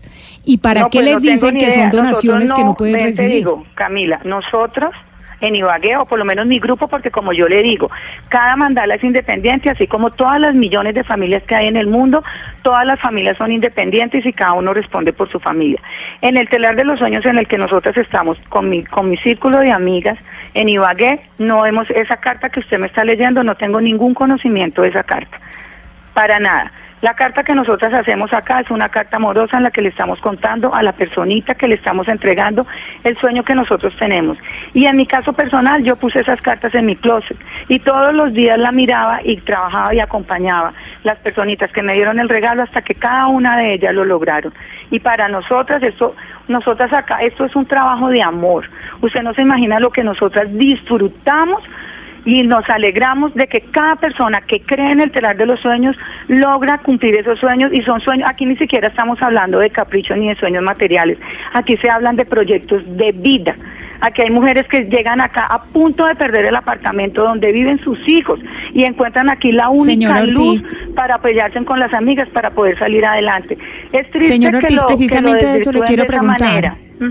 Eh, pre- perdón, precisamente de eso le quiero preguntar, señor Ortiz, porque todo lo que usted nos ha estado diciendo durante esta entrevista es que las personas que hacen parte eh, de, de esta, eh, de esta eh, telar son eh, personas que tienen algún tipo de necesidad. Entonces yo lo que le quiero preguntar a ustedes sobre el inicio y sobre la captación de personitas, como les dice usted, de estas eh, participantes, ¿usted a dónde va? ¿Es por Bueno, redes? si ¿Cómo se entera de hablando- estas personas? No, nosotros no hablamos por redes, nosotros no. Yo invito dos personas que yo quiera. Y como ya lo dijo el señor Luis Eduardo, invité a una amiga, invité a mi hermana. Y a mí me invitó mi otra hermana. Nosotros no hacemos captación como, no hacemos publicidad. Por- La gente se entera por todo lo que está pasando en los medios y se entera- enteran erróneamente del sistema. Yo invito una persona, las dos personas que yo quiera. Siempre se le dice a las personas, vamos a invitar dos amigas que nosotros amamos, dos amigas de confianza, porque con Doña ellas que Marta, nosotros pero uno no puede hacer un telar solamente con primas y, y amigas. Bueno, uno no solamente pues, puede hacer. que ¿Cómo nosotras- hacen para difundir ver, la bueno, voz o para buscar esas personas todas las mujeres del mundo tienen primas y amigas. Yo tengo una hermana y una amiga. Mi amiga tendrá las dos de dos amigas de ella o mi hermana. Todas las mujeres y que digan que se va a romper, ¿cómo se va a romper?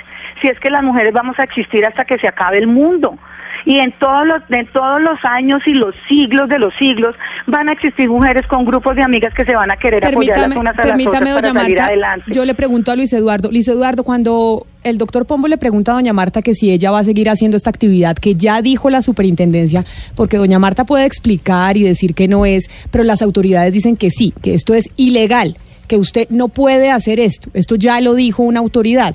El doctor Pombo le dice, usted lo va a seguir haciendo. Doña Marta dice, no, yo no, porque yo ya sé remitelar.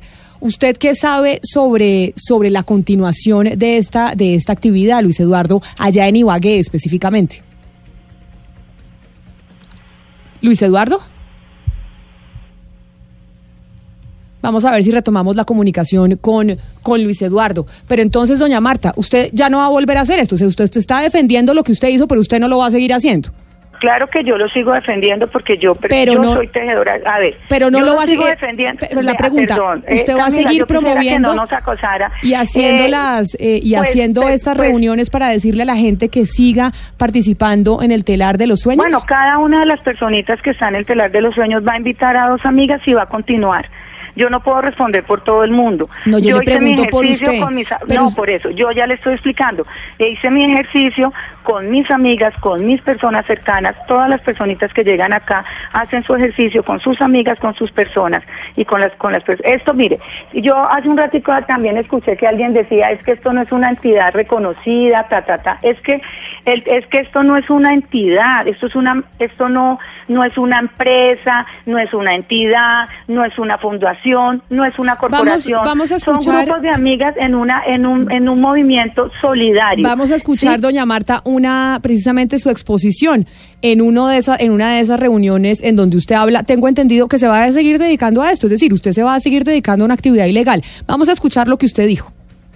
Pero entonces para mí era muy importante que ellas habían creído en mí y yo les estaba mostrando a ellas que la amiga de ellas, que yo hasta siempre lo cuento porque digo, la más nochuda de todas, la que no le gusta, nunca, no le gusta ser empleada porque no le gusta tener jefes, entonces yo prefiero, yo hago otras cosas para mi beneficio, pero a mí no me gusta ser empleada, entonces la que no, es la más ejecutiva, no es la más trabajadora, no es la super empresaria, estudio coach espiritual cuántico y angelical, hago yoga, cuando no hago, cuando no tengo nada que hacer me levanto a las 10 de la mañana, nada me afana. Y mis amigas viendo la más lochuda del grupo, yo tengo un costurero que la mayoría son del sector financiero. Todas son gerentes de banco, solo hay una que es abogada, otra que es Joana Donado, que es empresaria, y yo digo que la de los tintos yo, que la paso muy bien en la vida. ¿Sí me entiende? Entonces, esa amiga que veían todo, que ven todos los días, con las que todos los días hacemos crossfit, que hacemos yoga, que nos vamos de viaje, que llevamos 20 y 30 años hablándonos, esa amiga lo había logrado sin ningún poder especial. O sea, no, no era la super ejecutiva, no necesitaba tener eh, más, no necesitaba ser máster de nada, ni tener especializaciones de nada, ni ser una gran financiera, ni nada. ¿Cuáles fueron mis únicos poderes? Yo creí en mi hermana y creí en mí. O sea, yo creí en mí, en que yo era capaz de hacerlo, ¿por qué no? Porque no invito a dos amigas. ¿Sí me entiende? Mis amigas me, me, me copian. ¿Sí? Y yo, y además yo las quiero y ellas me quieren. Eso eh, fue mi único poder. Y ese poder lo tenemos todas nosotras. Todas tenemos amigas. Y todas vamos a creer en Luis, nos Luis Eduardo, acá estamos hablando de una actividad que continúa o no dentro de la investigación que usted ha venido haciendo con el olfato en Ibagué, en este caso en Ibagué, en el Tolima. Es una actividad que sigue, es decir, doña Marta continúa con sus eh, talleres convenciendo a más y más mujeres para que inviertan los un eh, mil doscientos y pico de dólares, cuatro millones y pico para poder entrar a este telar. Pues esto está propagado, eh, Camila. Eh, ya incluso hay hombres, tengo unos chats donde aparecen incluso candidatos a la Cámara de Representantes en esos listados, ya, ya están incluyendo hombres porque esto ya se desbordó. Le cuento algo, yo salí hoy a la- hacer la distribución del periódico El Olfato, que es gratuito aquí en la ciudad, y llegaba a una cafetería y todos los que estaban en la cafetería leyendo el periódico y decían, a mí me invitaron, a mí me invitaron. Era increíble. O sea, usted en Ibagué sale a almorzar a un restaurante y todos los que están en su mesa le van a decir, a mí me invitaron. E incluso, le cuento, una persona que trabaja en la oficina que acabó de llegar a la empresa me dijo, a mí me invitaron.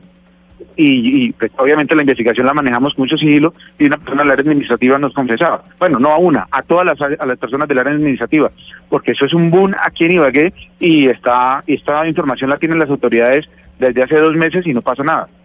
Le pregunto, le pregunto a la señora Marta Lucía, mire, eh, es que usted- escuchándola a usted uno queda asombrado porque el Código Penal, en el artículo 316, califica, califica como delito la captación ilegal de dineros. Entonces, eh, y además dice que eh, incurrirá en prisión aquella persona que incurra, eh, que cometa este tipo de delitos. Es decir, está- estamos hablando de delitos. Usted tiene plena conciencia que usted podría terminar en la cárcel. Pues, o sea, es que, eh, ¿qué capté yo? O sea, ¿a quién, cuál, ¿cuál es la si captación? que yo, yo he escuchado, sí, perdón, perdón, sí, yo sé. La superintendencia, tengo entendido, cuando hablan de captación es porque se reciben recursos de más de 20 personas. Tengo entendido. Aquí no se reciben recursos de más de 20 personas. Nunca. Jamás. Son ocho personitas que nos dan el regalo y nosotros las acompañamos. y Pero la ya, y conducta salimos. suya, doña Marta Lucía, está tipificada como un delito en el Código Penal, la captación ilegal de dineros, y por eso está mucha gente Pero presa. es que quién está entre otros captando, David a mí no me ha llegado, mira, estaría captándose los dineros si aquí hubiera una persona que administrara y que yo Pero dijera, mire, no, doña- pero doña que- Marta, pero es me que- preguntan, quiero contestar, es que mire que no me dejan como terminar las ideas. Si me están diciendo que captación, o sea, yo, ¿cómo me van a decir a mí que captación si es que yo no estoy captando, yo no estoy recibiendo los dineros de todo el mundo? Y si hay miles, o sea, yo no, usted, yo usted solamente... en el audio que acabamos de escuchar dice que usted era una lochuda, que Sí, usted tenía una porque ¿sabe cantidad de qué lo- sí, amigas claro, y no, que, y aquí lo había logrado porque había creído en usted. Entonces, Eh, eso no, cuando usted dice que te usted digo, lo logró, perdón, ay, ¿qué fue lo que logró? Cuando yo estoy hablando, pues cumplí mi sueño. Cuando yo ¿Cuál estoy fue su hablando, sueño? ven, ¿Cuál yo era su quiero, sueño? eh, eh, viajar a Machu Picchu y, la verdad, comprar un apartamento. No lo he comprado aún porque pagué primero que todo unas deudas que tenía mi esposo. Pero entonces el sueño suyo era, era tener la plata, falta plata. No, no, no, no, no, no, no, no, no, no. Esto es que ustedes eh, lo, lo, lo pintan feito, pero así, así no es. Mira. Cuando, cuando yo estoy hablando de ese audio, yo lo único que le quiero enseñar a las mujeres es que todas, lo que quiero decirles es que esto no es exclusivo para personas especiales o con, o o con eh, dones especiales. Lo único que nosotros necesitamos tener acá es creer en el proyecto y creer en nosotras mismas, que somos capaces de poderlo hacer. Yo no lo estoy diciendo creer en mí como hablando de mi ego, no. Estoy poniendo el ejemplo de que todas podemos aprender a creer en nosotras mismas, que podemos ser capaces de hacer un proceso apoyándonos entre todas para que todas podamos salir adelante. A eso me estoy refiriendo. Cuando yo estoy diciendo la más lochuda y eso a lo que me refiero es que aquí no se necesita que nadie sea especialista en nada, ni superestimado ni nada. Esto es para todas las mujeres. El telar de los sueños nos dice a nosotros, es de todos y de nadie. Es de todas porque todas las mujeres que quieran hacer que quieran vin- vincularse, no hacer parte del telar de los sueños, lo pueden hacer. Y es de nadie porque aquí no hay un jefe, aquí no hay un líder, aquí nadie capta nada. El hecho que yo estoy hablando fue porque me llamaron, pero pero hay muchas, imagine cuántas personas, cu- cuántas mujeres pueden haber en este momento en Colombia o en el mundo que han que son tejedoras de sueños.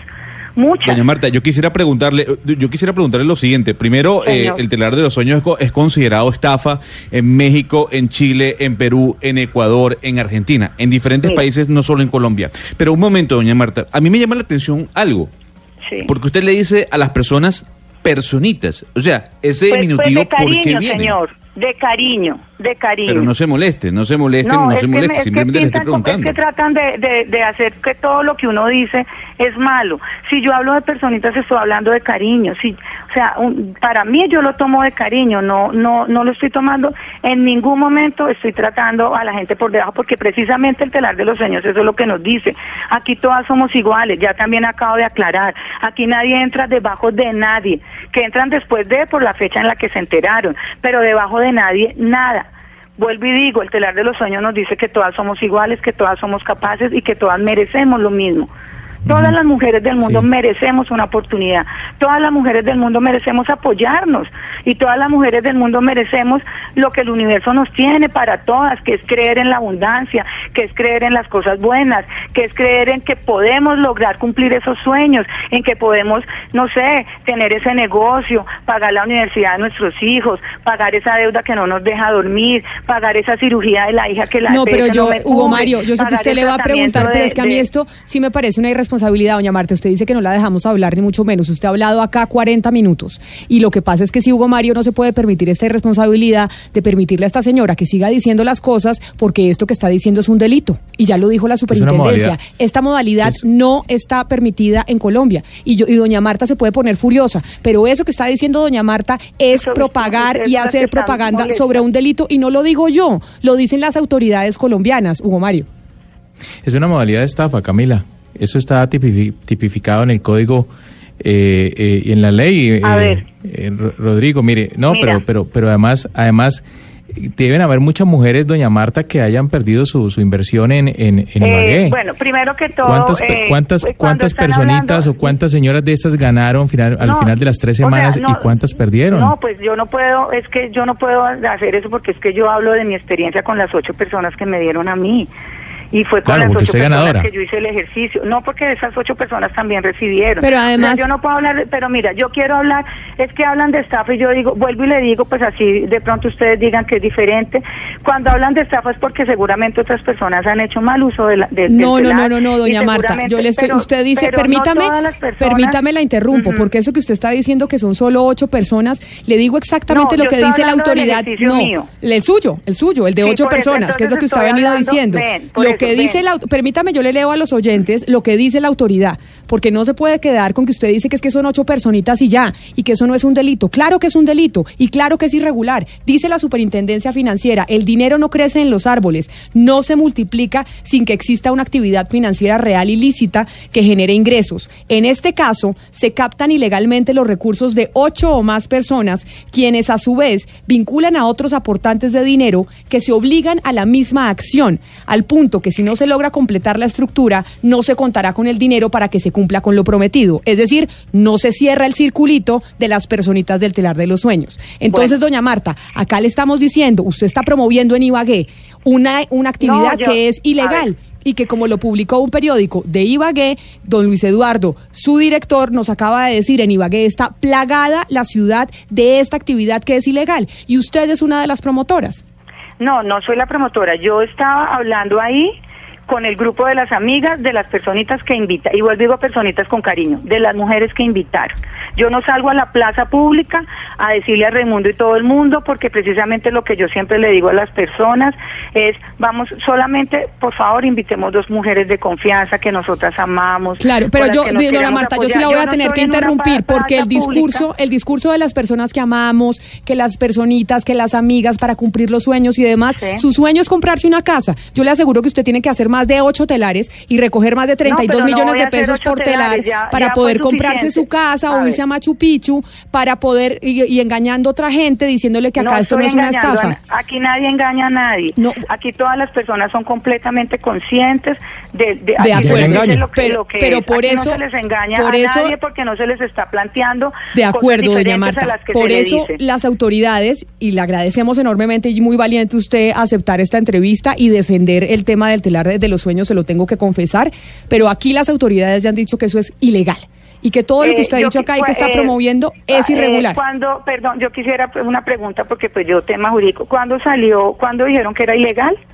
La superintendencia financiera sacó el 12 de febrero hablamos nosotros aquí con el Pero ¿cuándo salió superintendente. la res- la No- resolución? Nosotros hablamos aquí con el superintendente financiero, financiero cuando- y hay sí, toda pero- y hace una semana, señora Marta, por si usted no Ah, está enterada, semana. en Villa en Villa de Leyva suspendieron el telar de los Y no, sueños y básicamente digo- por considerarlo una pirámide. Resolución Pero es que no es 1060 una del pirámide. 11, le voy a decir, resolución 1060 del 11 de 2017, es que esto viene desde hace muchos años, contra personas particulares, participantes, promotoras y receptoras de la pirámide denominada cadena hotelar de los sueños. Esto es una resolución de la superintendencia de 1060 del 11 del 2017. Es decir, de noviembre del 2017. Usted ingresa a la página de la Superintendencia Financiera y ahí encuentra toda la información específicamente de cuándo las autoridades dijeron que eso no se podía hacer y que es un delito. Y si usted lee los, la- los medios de comunicación durante, durante este fin de semana, una vez más salieron y dijeron esto es una actividad irregular. Por eso yo le digo, doña Marta, me parece muy valiente que usted ya haya salido a los micrófonos y sé que esta no es una entrevista fácil, sé que usted ha tenido que, que enfrentar preguntas difíciles, pero usted me entenderá que nosotros como periodistas no podemos permitir que usted siga haciendo propaganda de algo que ya las autoridades han dicho que es un delito y que es ilegal. Camila, y es de que pronto... yo no estoy haciendo propaganda, o sea, estoy Disculpe, hablando señora Marta, y de pronto hacerle- y con mucho cariño acepté. eh, Por eso le digo, porque- por eso le sí, digo, pero doña Marta. propaganda no estoy haciendo en ningún momento, vuelvo y digo, yo no me paso en una- no me paro en una pasa esa reunión que me parece es un tema eh, como era personal. Con, con, con, con pe- con personas cercanas que se estaba haciendo. Tan cercanas que la de- hace Tan cercana era la reunión, meses, señora Marta, que la infiltró un medio de sí. comunicación, porque Bueno. todas eran amigas amorosas que se querían. pero y pues mire, no, mire, Camila, tal vez hacerle un llamado. no había una amiga. Discúlpeme, señora Marta, hacerle un llamado a las autoridades en, en Ibagué, básicamente porque en una de las grabaciones eh, la señora Marta dice, eh, ¿será que la, eh, la policía no nos puede capturar? La policía no nos Yo puede nunca- capturar por entregar regalos ni dineros en efectivo en sobres. ¿O qué van a hacer? ¿Van a coger a todas las mujeres de Colombia? Sí, ¿Se va a pues es enloquecer que- la policía? O sea, ella tiene la seguridad de que acá no va a pasar chiste. absolutamente nada. O sea, lo dije, lo dije como un chiste de que, pues, ¿qué tal los hombres persiguiendo, los policías persiguiendo todas las mujeres cuando todas las mujeres nos queremos apoyar? Pues si todas las mujeres son Porque captadoras de dinero, pues sí las van a perseguir y no las van a capturar. Las mujeres no somos captadoras de dinero, las mujeres somos solidarias y estamos No, buscando eso es una lo que luz eso para es lo que le eh, apoyar entre nosotros. Pero se da cuenta, doña Marta, lo que yo le Es estoy es diciendo que usted sí está haciendo propaganda porque No, usted sigue hablando- diciendo que algo que está que algo que dice propaganda. la Superintendencia Financiera que no se puede hacer, usted dice que es que las mujeres son solidarias. Y lo que Pues, dice la Superintendencia. Financiera es que precisamente eso que Que usted no está describiendo con un lenguaje, no, es que ser solidarias no es pedirle a una persona que dé cuatro millones de pesos. Eso no se llama solidaridad. Es que estamos siendo solidarias con la persona que va a recibir. Claro, eso, pero de manera de ilegal. manera recibir. de manera ilegal. Por- pero doña Marta, es que es que estamos en una en una en una discusión que no vamos a llegar eh, a un acuerdo nosotros y usted. No, es que pero no sí, trata de acuerdos, pero sí hay, pero pero para eso existen unas autoridades y nuestro deber es alertar a la gente que, por ejemplo, como en Ibagué, que están llenos, llenos y llenos de personas que están ingresando a este telar de los sueños, que eso es ilegal. Y eso Bueno, no lo decimos nosotros. no es de hombres, y eso, eso lo dice la superintendencia. Por eso le digo, telares. eso lo dice la superintendencia financiera, no nosotros aquí en Blue Radio. Pero le agradezco mucho que haya estado con nosotros en esta entrevista y que se haya dispuesto a hablar y a responder sin duda alguna de estas preguntas que, que han sido difíciles. Así que, doña Marta Lucía Ortiz, feliz mañana para usted y mil gracias por habernos atendido. Bueno, hasta luego. Para nosotros es un honor poder representar a nuestro país. Ellos ya están listos. Estoy pensando en la selección Colombia, quiero hacer cosas bien. Estamos preparados, todos estamos con esas ganas, con esa energía de, de salir a hacer las cosas bien. De preparación de cara a la Copa América. Nosotros también. Copa América en Blue Radio con betplay.com.co, la jugada oficial de la selección Colombia. Frisbee. Nadie lo hace como Frisbee lo hace. Fe de palma, aceite de palma 100% colombiano, preparaciones increíbles, hinchas felices, Viniltex de Pintuco, el color de la calidad. Come más carne, pero que sea de cerdo, la de todos los días. Por Colombia, Fondo Nacional de la Porcicultura, en la Copa América. Fútbol, goles, emociones y blue. Blue Radio, la nueva alternativa.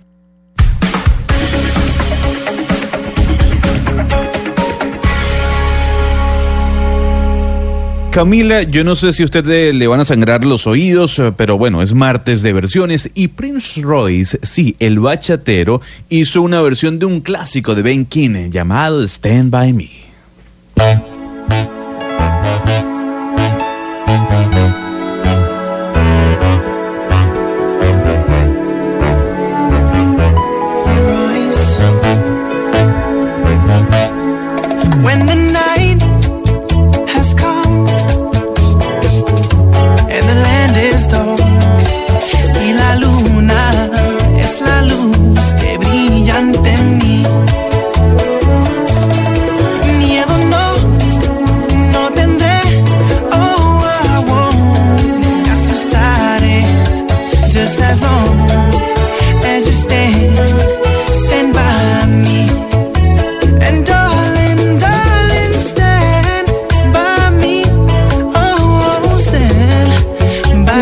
Dos cosas, Gonzalo, para ponerle un poco de música a esta mañana agitada que hemos tenido por cuenta de la denuncia que nos llegaba desde Ibagué sobre el telar de los sueños.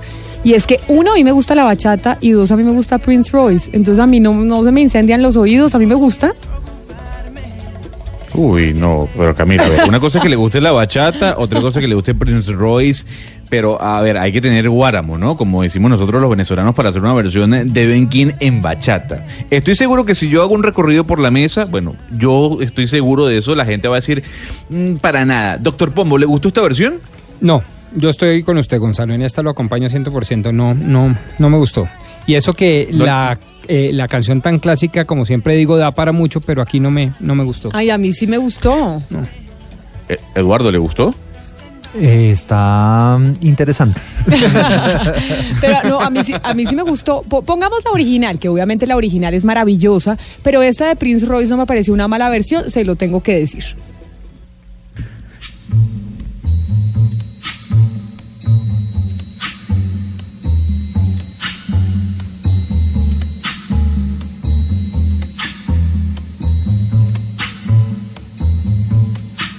When the night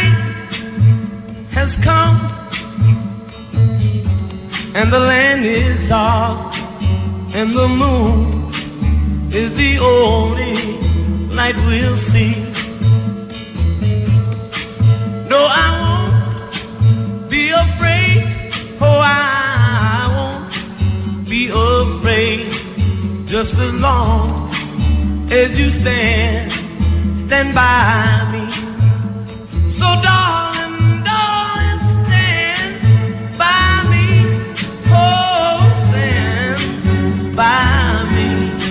No, Camila, qué manera Prince Roy de trapear el piso con una canción, ¿no? Pero De mire, mire, Gonzalo, destruirla. que para los jóvenes, ellos no, a lo mejor ni han escuchado bien esta versión, les suena Exacto. esto en una rumba, la bailan y les parece más sabrosita la otra. la Claro que obviamente el clásico es el clásico, ¿no? Eso es mejor dicho. ¿Quién era el que decía? Borges decía que no hay un- no vale la pena le- leer un libro que no tenga más de 100 años. Porque los eso decía. Sí, sí, o sea, sí. no vale la pena que usted lea un libro que no tenga más de 100 años porque los clásicos son los clásicos. ¿En algún momento nos pasará eso con la música, tal vez, Gonzalo? Uy, yo no lo sé. A ver, hay versiones de versiones. Yo lo que digo es que mm, uno puede hacer una versión, pero la versión que hace Prince Royce no es buena. No es una buena versión. A usted le gusta porque le gusta la me están pero hay que ser por defender la versión de Prince Royce. Aquí Eduardo está, está de mi equipo. Oiga, y sabe que le mandamos un saludo muy especial a todos los taxistas que nos escuchan a esta hora, porque evidentemente nuestros los taxistas son los que nos acompañan eh, siempre.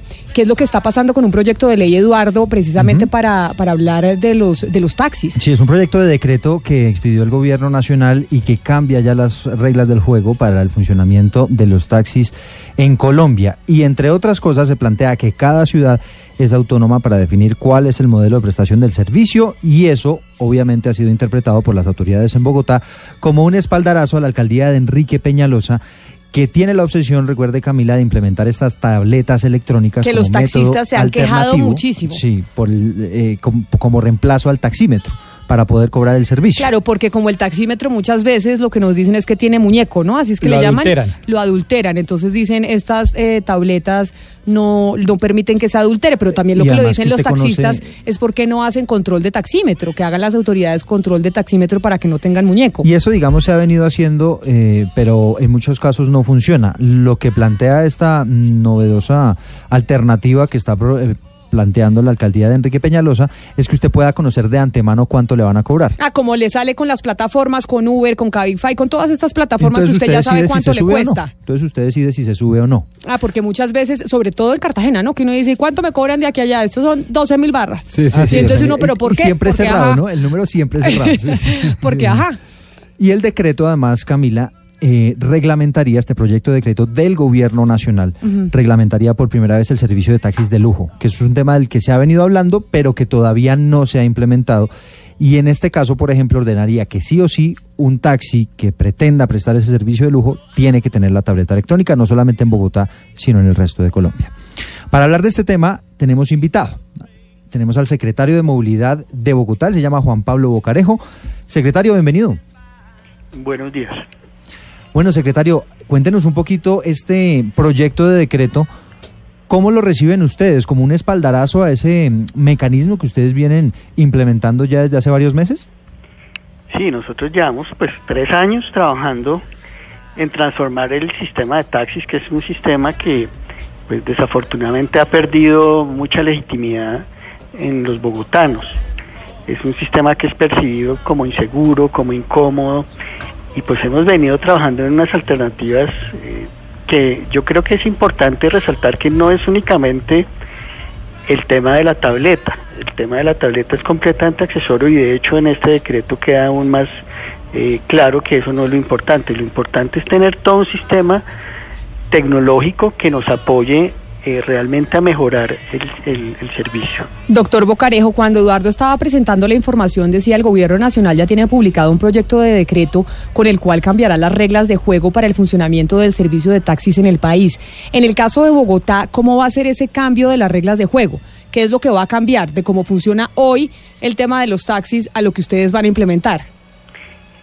Camila, el año pasado nosotros ya teníamos toda una estrategia para que todos los 50 mil taxis de Bogotá fueran taxis inteligentes. Teníamos un calendario por placas en donde le pedíamos a cada uno de estos vehículos, a las empresas, a los propietarios, que eh, pusieran las tecnologías para poder hacerle un seguimiento al taxi durante todo el día, para que cuando usted se subiera al taxi, usted tuviera la información de cuánto le iba a costar la carrera desde el principio. El taxi era una combinación entre un Waze eh, y lo que hacen las plataformas, es decir, esta es la mejor manera, la manera más rápida para llegar a su destino y esto es lo que usted tiene que pagar desde el principio y no hay discusión. Pero además tenía un sistema muy interesante de seguimiento de los taxistas ellos mismos. Uno de los grandes problemas que tenemos en Bogotá es que no muchas veces quien está conduciendo el taxi no es la persona autorizada y hemos tenido grandes incidentes, tragedias y el que está manejando el taxi pues no era el conductor que lo había estar haciendo. Entonces había muchas cosas eh, utilizando la tecnología que nos iban a servir, pero desafortunadamente teníamos un problema jurídico y es que la resolución que expidió el Ministerio de Transporte en ese momento, que era con la cual nosotros construimos nuestro proyecto, tuvo un problema eh, de forma. No se surtieron los pasos suficientes. Esto fue demandado en el Consejo de Estado y el Consejo le dijo al Ministerio, usted tiene que volver a expedir la resolución. Entonces, hace una semana, el Ministerio presenta este decreto mucho más ambicioso porque trata temas muy interesantes para mejorar eh, el servicio de taxi en todo, en todo el país. Esto es, secretario, eh, como un respaldo a las medidas que ustedes han venido implementando, ¿no? Pues como le decía, eh, nosotros ya teníamos ese respaldo porque fue con base en lo que había hecho el ministerio que habíamos construido todo el proyecto. Claramente, pues sí estamos eh, muy agradecidos con el gobierno nacional, con el Ministerio de Transporte, eh, porque de alguna manera esa visión que nosotros planteamos de cómo mejorar el servicio eh, de taxi, pues se está recogiendo para todo el país Sí. y en efecto nos están dando unas herramientas básicas para poder ya implementar esto en Bogotá, Pero sabe- probablemente será la primera ciudad. ¿Sabe, secretario, quienes no están muy contentos son los propios taxistas que se han quejado muchísimo de este tema de la tableta electrónica, se siguen quejando porque dicen que no hay la rigurosidad necesaria de la policía, por ejemplo, para controlar las plataformas eh, electrónicas que estarían prestando pues este servicio de manera ilegal. Y ahora Luis Fernando Acosta plantean ellos la posibilidad de salir a protestar con chalecos amarillos, tal y como ocurrió en Francia. Pues eh, Eduardo, justamente lo que ha dicho eh, el gremio taxista es que están justamente desde esta semana promoviendo plantones en centros comerciales en donde tienen oficinas las plataformas tecnológicas de las que hemos eh, venido hablando, Uber, Cabify, ahora Didi, que fue justamente el detonante eh, para que se volvieran a presentar el inconformismo de los taxistas. Y han dicho que tendrán chalecos amarillos en alusión al movimiento francés de protestas. Eh, justamente ellos también en alusión a las mismas protestas para- por su derecho al trabajo, pidiendo justamente que se hagan más controles por parte de las autoridades eh, en términos del funcionamiento de plataformas como Uber, Cabify, Didi y otras que vienen funcionando en la capital del país. ¿Qué responderle entonces a los taxistas, doctor Bojarejo? No, aquí hay que primero separar bien los temas. Hay un tema que es el tema de la ilegalidad, en donde nosotros hemos trabajado de manera muy fuerte eh, en apoyo de, eh, con el apoyo de la policía de tránsito y realmente eh, pues los indicadores que nosotros les hemos mostrado y de hecho hemos trabajado, la policía tiene como un equipo especializado en los temas de ilegalidad, hemos trabajado con los taxistas y lo que podemos mostrar nosotros en términos de los operativos que realizamos, de los vehículos que están haciendo piratería que nosotros estamos inmovilizando, de a las personas a las cuales les estamos suspendiendo la licencia eh, de conducción, etcétera, pues muestran que realmente hemos hecho un trabajo muy fuerte en ese sentido. Pero eso no lo podemos mezclar con el tema que de todas formas debemos ponernos las pilas y generar un plan de modernización y un plan eh, de tener un servicio que realmente le dé confianza a los bogotanos, que es lo que hemos venido trabajando en los últimos años y que esperamos se consolide con este apoyo que nos está dando el gobierno nacional. Pero entonces, doctor Bocarejo, esto que usted nos está anunciando y les está transmitiendo a todos los taxistas, quiere decir que empieza en funcionamiento cuánto? Estas nuevas reglas y nueva normatividad para los vehículos amarillos en la capital. Camila, lo que salió fue un decreto general que plantea unas bases para avanzar en varios temas. Por ejemplo, lo que están planteando es que a futuro los taxis deben ser mucho más seguros, que ya no debe haber taxis zapatico, sino que debe haber taxis más grandes con frenos ABS, eh, con airbags, etcétera. Eh, y dentro de esas disposiciones generales para mejorar todo el taxi en Colombia está el tema de las plataformas. Ese es un borrador de decreto en el cual pues el, que quiera eh, puede dar observaciones, el Ministerio de Transporte va a resolver esas observaciones y va a expedir el decreto. Una vez expida el decreto, nosotros en Bogotá y en las demás ciudades podemos empezar a trabajar ya en, en montar de manera definitiva, en nuestro caso, el programa de taxi inteligente. Y los taxis de lujo, doctor Bocarejo, ¿qué calculan ustedes? Y, y si se está ya pensando, por ejemplo, las empresas de taxi en adquirir esos vehículos necesarios para prestar ese servicio? Sí, hay algunas empresas que están interesadas. Eh, ahí nosotros tenemos habilitadas cinco empresas de taxis que podrían, eh, digamos, pedir la operación de taxis de lujo, que son unos taxis eh, más lujosos que también van a tener eh, plataformas tecnológicas, eh, de alguna manera un servicio diferencial de mayor calidad y un poco más costoso. Pues doctor Juan Pablo Bocarejo, ¿Me estamos... hacerle la última pregunta? Claro, adelante, ni más faltaba. Es que, es que usted hablaba de los controles al- a los servicios ilegales y yo entiendo que son dos temas diferentes, pero, pero mire que están creciendo las plataformas que están ofreciendo sus servicios con esta llegada de Didi, que son los chinos, pues eso demuestra que el negocio eh, pues está rodando, ¿no? A nosotros nos preocupa mucho ese negocio y lo he dicho en varias eh, ocasiones. Nosotros las autoridades de las ciudades estamos un poco maniatadas porque por un lado nos dicen eh, el- estos servicios son ilegales, pero por otro lado cualquier ciudadano puede descargar una aplicación en su teléfono y utilizarlas. Por ejemplo, una de las que más nos preocupa es el tema de el mototaxi.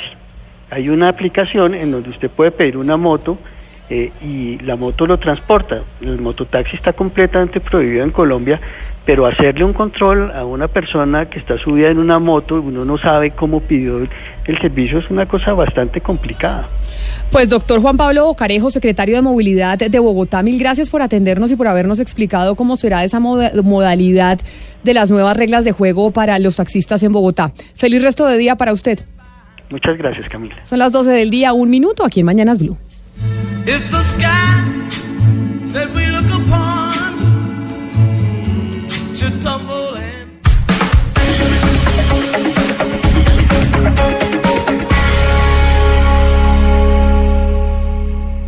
Volvió Escoja Pase y Viaje. Cada 10 mil pesos en compras con las tarjetas débito o crédito da vivienda es una oportunidad para viajar al lugar del mundo que elija. Inscríbase en escojapaseyviaje.com. Da Vivienda. Aplican términos y condiciones. Válido del 15 de mayo al 15 de julio de 2019. Vigilado Superintendencia Financiera de Colombia. Autoriza con juegos. Para nosotros es un honor poder representar a nuestro país. Ellos ya están listos. Estoy pensando en la selección Colombia, quiero hacer cosas bien. Estamos preparados, todos estamos con esas ganas, con esa energía de, de salir a hacer las cosas bien. De preparación de cara a la Copa América. Nosotros también.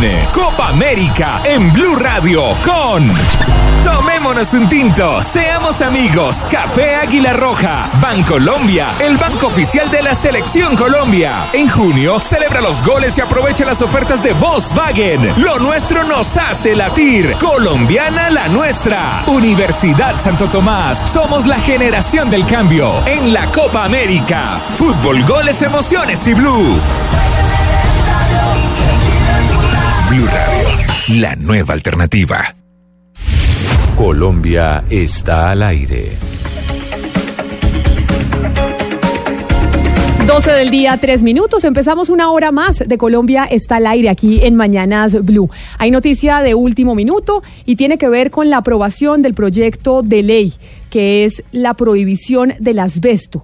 Este proyecto de ley tenía el nombre de Ana Cecilia Niño, que fue precisamente Ana Cecilia Niño quien murió por cuenta de una enfermedad que le produjo el asbesto. Ya en el último debate que había precisamente en el Congreso de la República, se aprobó esta prohibición y el ponente del proyecto es precisamente el congresista Mauricio Toro. Doctor Toro, bienvenido. Qué buena noticia para aquellos que venían promoviendo la prohibición del asbesto. Entonces, entonces, precisamente cuando ya se aprueba el proyecto, ¿qué significa? ¿Que ya se prohíbe completamente el uso del asbesto en Colombia?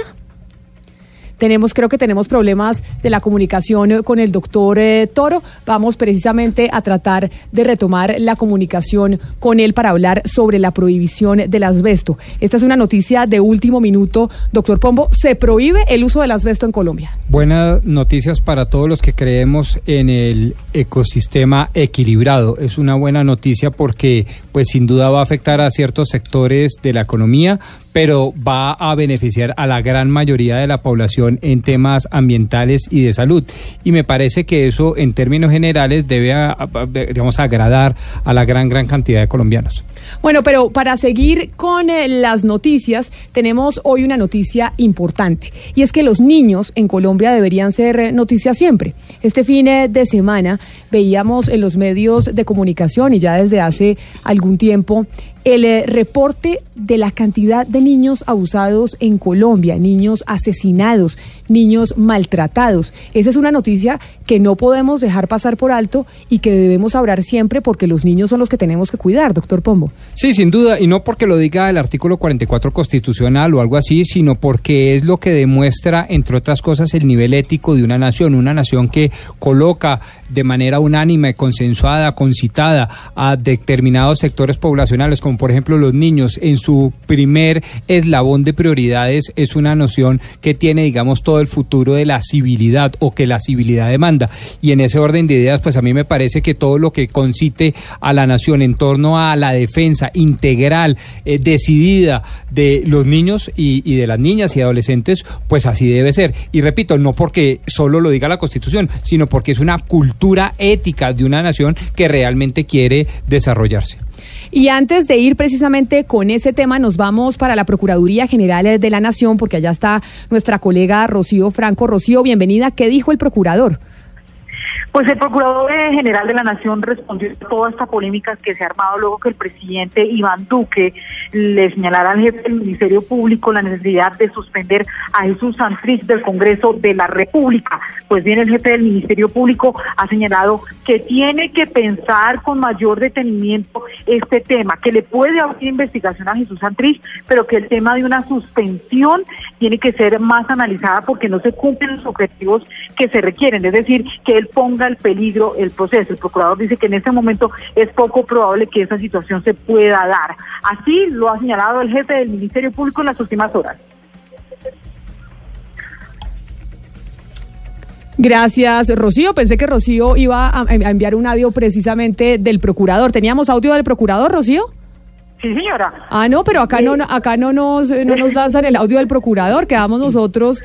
Eh, Ah, caray. bueno, no importa, Rocío, ni más faltaba, pero bueno. Lo que dice el procurador es que según la ley disciplinaria, pues, el único propósito cuando se suspende a una persona es evitar que ésta interfiera y en este caso no va a pasar. Pero además asegura que quien tiene el compromiso y quien debe capturar a Jesús Santriz es la Corte Suprema de Justicia. Eso es lo que ha dicho en las últimas horas el Procurador General de la Nación. Yo no puedo tomar una decisión que pueda ser un, paso en falso para la Procuraduría. Los hechos claramente fueron anteriores a la declaratoria de la elección del señor Santrich como representante a la Cámara. Ese es el punto a considerar. Y yo no puedo aventurarme a tomar una decisión de esa naturaleza cuando tengo dos recursos que tienen gran solidez jurídica. Y por eso mi petición es hoy a la Corte Suprema de Justicia. Por favor, señores magistrados, celeridad en ese trámite. Y es que a Jesús Santriz le espera una cantidad de procesos judiciales en la Corte Suprema de Justicia, en la Jurisdicción Especial para la Paz y eventualmente en la Procuraduría cuando el jefe del Ministerio Público determine abrirle una investigación. Gracias, Rocío. Y retomamos la comunicación con el congresista Mauricio Toro para hablar precisamente del tema del asbesto. Y es, eh, doctor Toro, ya con la prohibición del asbesto y con este proyecto de ley aprobado, ¿esto qué significa? ¿Qué es lo que va a pasar con el asbesto en Colombia específicamente para que la gente que está en la construcción y demás lo tenga claro? Bueno, lo más importante de todo es que estamos protegiendo la salud de los colombianos en general. La industria cada vez ha venido reduciendo, reemplazando el asbesto por otros materiales no cancerígenos. En realidad, hoy los trabajadores que quedarían digamos, afectados porque esta industria no continúe serían muy pocos y va a haber un plan de reincorporación de aquellos que trabajan en esa industria. Y lo más importante, no solamente la palabra prohibición, sino la prohibición de exportación, que era lo que nos estaba preocupando, y se logró por unanimidad en la Cámara de Representantes prohibir entonces el asbesto, comercialización, producción, venta y exportación de ese material. Una muy buena noticia para la salud de los colombianos, pero en especial para todos aquellos que han venido luchando históricamente por proteger a sus familiares que estaban expuestos a este material. Y entonces ahora aquellas empresas que utilizaban asbesto, como por ejemplo muchas veces las tejas y otro tipo de empresas que producían otros productos, ¿qué van a tener que hacer? ¿O cuál es el, el parámetro de tiempo que se les va a dar para poder utilizar otro material para producir esos mismos productos? Tienen dos años a partir de la sanción de esta ley. Tenemos una alerta importante y es que falta la conciliación de textos. En este momento estamos en la plenaria de Cámara buscando ya la aprobación del título y la pregunta. Eso se iría a una conciliación entre el texto de Senado y Cámara que tiene que aprobarse antes del próximo martes o se caería. O sea, estamos todavía en la cuerda floja. Ya logramos que Cámara esté votando por unanimidad la prohibición y si esto llegara a ser realidad, dos años tienen las empresas para empezar a reemplazar este material por otros sustitutos que existen en el mercado. Sí, hay un municipio en Antioquia que es el municipio de Campamento, donde hay, por ejemplo, una minera que tiene 250 empleados y, más o menos el 90%, 85-90% son gente de la zona. Es decir, hay, no digamos que el, departamento, que el eh, municipio depende del asbesto, pero sí es importante en la economía local. Le quiero preguntar en especial por ese municipio de Campamento, si hay eh, alguna disposición especial o hablaron en especial de, de este municipio que tiene esa eh, situación tan particular. Así es, y el proyecto de ley contempla un plan de reorganización de aquellas personas que dependen de este material, de la mina en especial, que son casi 120 personas y otras personas aledañas a este negocio en el municipio. Ahí se contempla todo un programa de reconversión laboral, de apoyo y de acompañamiento por diferentes ministerios para que estas personas puedan ser ubicadas en trabajos que continúen entonces así llevando Doctor Toro, hemos perdido la comunicación con el doctor Toro, los celulares, que las señales no, claro que supuestamente con el tema de los 5G vamos a tener mejor llamadas, eso no tiene nada que ver, doctor Sí, Pombo. sí, claro, claro, porque no solo Con tiene que ver con el, TIC. claro, no solo tiene que ver con el tema de cobertura, sino con el tema de calidad y para eso, entre otras cosas, pedían los concesionarios más plazos para pagar sus grandes y multimillonarias inversiones. Pues era el doctor Mauricio Toro, ponente del proyecto, y la noticia que se acaba de conocer desde el Congreso de la República, y es que se prohíbe el asbesto en Colombia. Son las 12 del día, 11 minutos. Y como yo les decía, empezamos un nuevo capítulo, un nuevo capítulo en Mañanas Blue y hablando de los niños. ¿Y por qué de los niños? Porque, Hugo Mario, veníamos oyendo eh, la historia de esa niña en Buenaventura. Vemos cómo una cantidad de niños están siendo agredidos y están siendo maltratados y parece que es por oleadas que lo vemos en los medios de comunicación y después se nos olvida y lo volvemos a retomar cuando existe otro caso de otra niña que ha sido violada, asesinada, descuartizada y demás. Cuando existe un caso como el de Diana Tatiana, esta pequeña de tan solo 11 años de edad que apareció el fin de semana eh, antepasado Camila en el mar Pacífico, muy cerca de un barrio popular de Buenaventura, amarrada a una estructura eh, de concreto con señales de, de tortura. Después se conoció y se, y se eh, logró eh, establecer por parte de las autoridades que había sido abusada sexualmente y luego abandonada ahí por su, por su tío, que fue finalmente el victimario. Eso, Camila, motivó una movilización gigantesca en Buenaventura y motivó nuevamente a muchos sectores de la sociedad colombiana, dirigentes políticos y demás, a exigir que nuevamente se debata el tema de la cadena perpetua para abusadores de menores. Y sobre eso que usted dice de nuevamente hablar y debatir y discutir el tema de la, de la cadena perpetua para abusadores de menores, en Colombia quien promovió desde un principio esa idea fue la entonces eh, senadora del Partido Verde, Gilma Jiménez. Pero quien ha seguido con su legado es su hija, que es Joana Salamanca Jiménez, que es pues la promotora de la prisión perpetua para violadores y asesinos de niñas y niños en Colombia. Y Joana nos acompaña hoy aquí en cabina de Mañanas Blue. Joana, bienvenida, mil gracias por atender esta invitación. No, Camila, eh, Rodrigo, gracias por la invitación, gracias por poner sobre la mesa el tema más importante que existe en Colombia y el problema más grave que tenemos en el país, como la violencia que sufren los niños. Un saludo muy especial a todos los oyentes. ¿En qué va el tema del proyecto de la cadena perpetua para violadores y abusadores de niños y niñas en Colombia? ¿Y por qué se lo pregunto? Porque cada vez que estamos en campaña electoral vemos que los candidatos presidenciales se comprometen precisamente con esta iniciativa. Y el presidente Duque, cuando estaba en campaña, le prometió a usted que sí se iba a poner la camiseta con esta iniciativa. ¿Qué pasó? De acuerdo, Camila. No me prometió a mí, no fue a Johanna Jiménez, le prometió a los niños que iba a impulsar la cadena perpetua. Me dijo a mí que creía en la cadena perpetua y que apoyaba el referendo. Yo lo, lo, conocí a él en el 2017 cuando yo estaba recogiendo las firmas del referendo nuevamente, intentándolo vía referendo, eh, que desafortunadamente no pudimos tener las firmas que nos, nos exige la ley. Y él me dijo y me manifestó que sí estaba de acuerdo con la prisión perpetua, entre, entre otras, finalizando el proceso de la recolección de firmas, eh, yo hice un evento muy lindo en la Plaza de Bolívar, donde fueron eh, en ese entonces senador Iván Duque, senadora Claudia López, Marta Lucía Ramírez, bueno, de todos los sectores políticos y firmaron ese compromiso con la iniciativa de la prisión perpetua, iniciativa de mi mamá Gilma Jiménez. Eh, posteriormente, el presidente de la República en su campaña prometió a los colombianos y fue una causa de su campaña política la prisión perpetua para violadores y asesinos de niños. Y, el día que más me emocioné con eso fue el día de la posesión del presidente Iván Duque porque lo ratificó en su discurso de, de, de- de posesión. Y por eso le pregunto frente a esto que usted nos está narrando, que le, se comprometieron con usted, ¿en qué va hoy? Porque se acaba esta legislatura el 20 de junio. Y Exactamente. no se presentó. Y no eh, se presentó. ¿Y qué pasó? Eh, si me permite contarle bien, eh, digamos todos los pasos, en octubre del año pasado, cuando tuvimos el caso de Génesis Rúa, recuerdan, nuestra chiquita que Esteban Pon la incineró después de haberla violado y asesinado, eh, me llamaron de Casa de Nariño y estuve sentada con el presidente Iván Duque donde me ratifica el compromiso y me dice que radiquemos en la legislatura iniciando este año. A mí me parecía perfecto en tiempos eh, iniciando la legislatura. La idea era que fuera el primer proyecto radicado este año.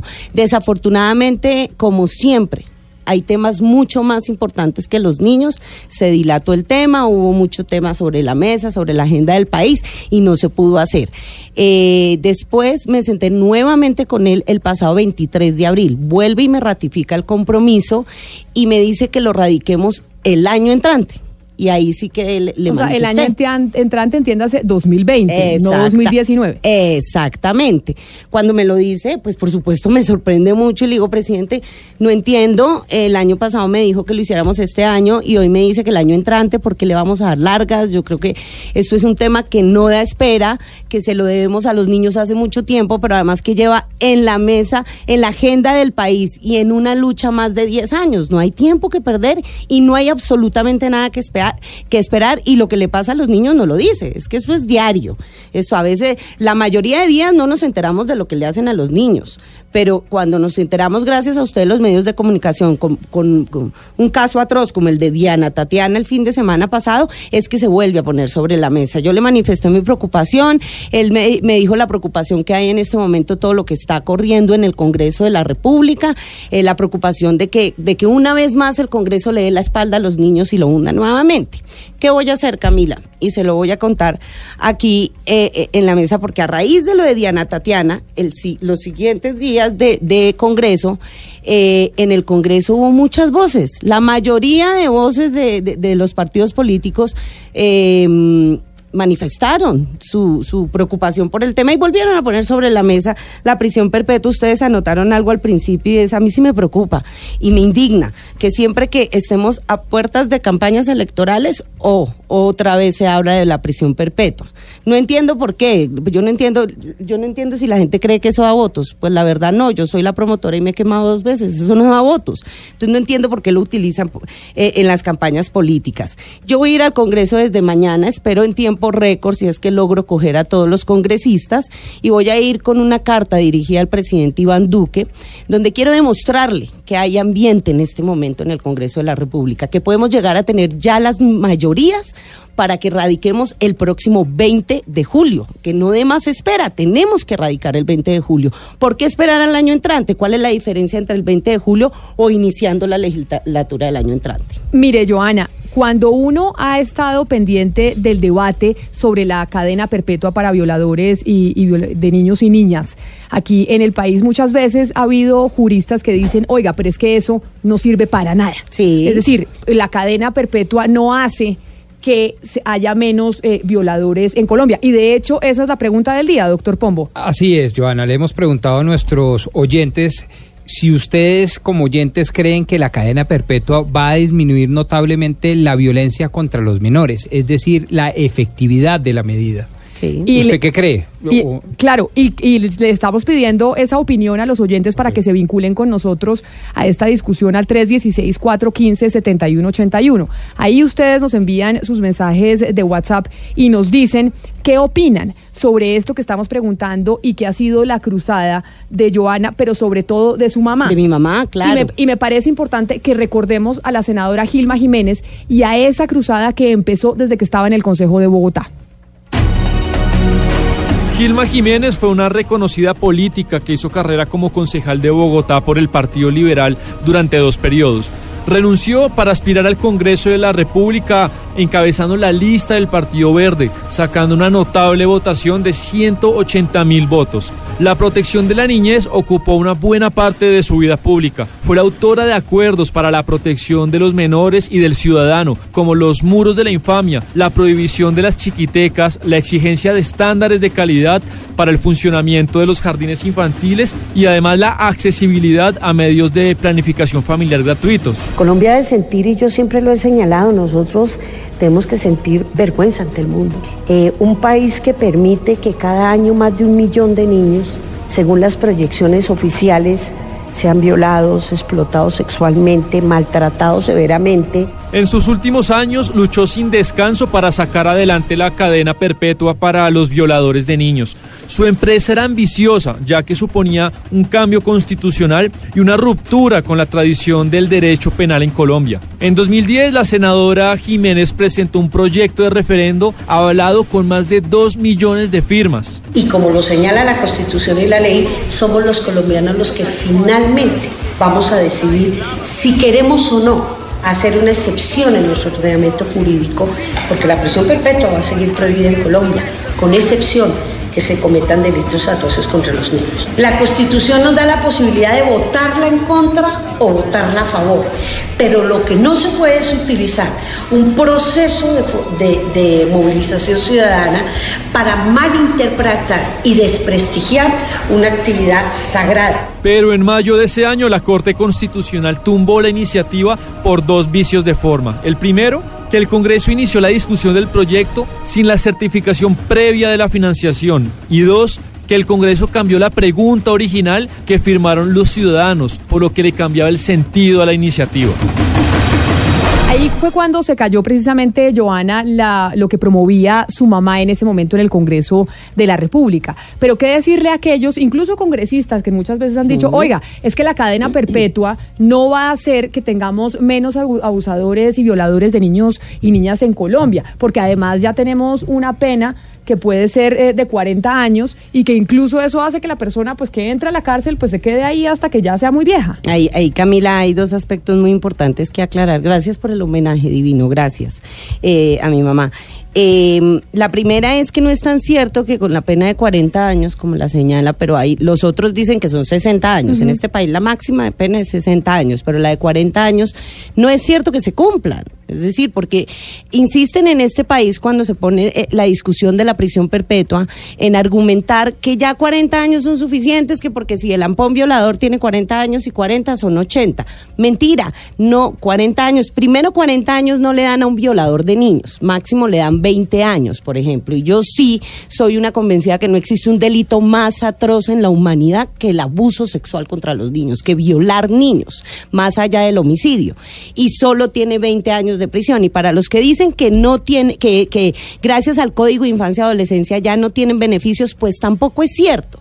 Lo que dice el Código de Infancia y Adolescencia es que eso que yo, yo lo divido para que lo entiendan los oyentes, es así lo entendí yo en dos partes. Los beneficios antes de la condena y los beneficios después de la condena. Los de antes de la condena es los que el Código de, de Infancia y Adolescencia ya no permite, que es como negociar con la fiscalía, aceptar cargos, en fin. Esos son los beneficios que ya no existen y que no se le dan a ningún ampón que se meta con un niño, cualquier delito cometido contra los niños. Pero los beneficios después de la condena siguen existiendo, tanto para jaladores de celulares como para violadores y asesinos de niños, como es rebajar la condena.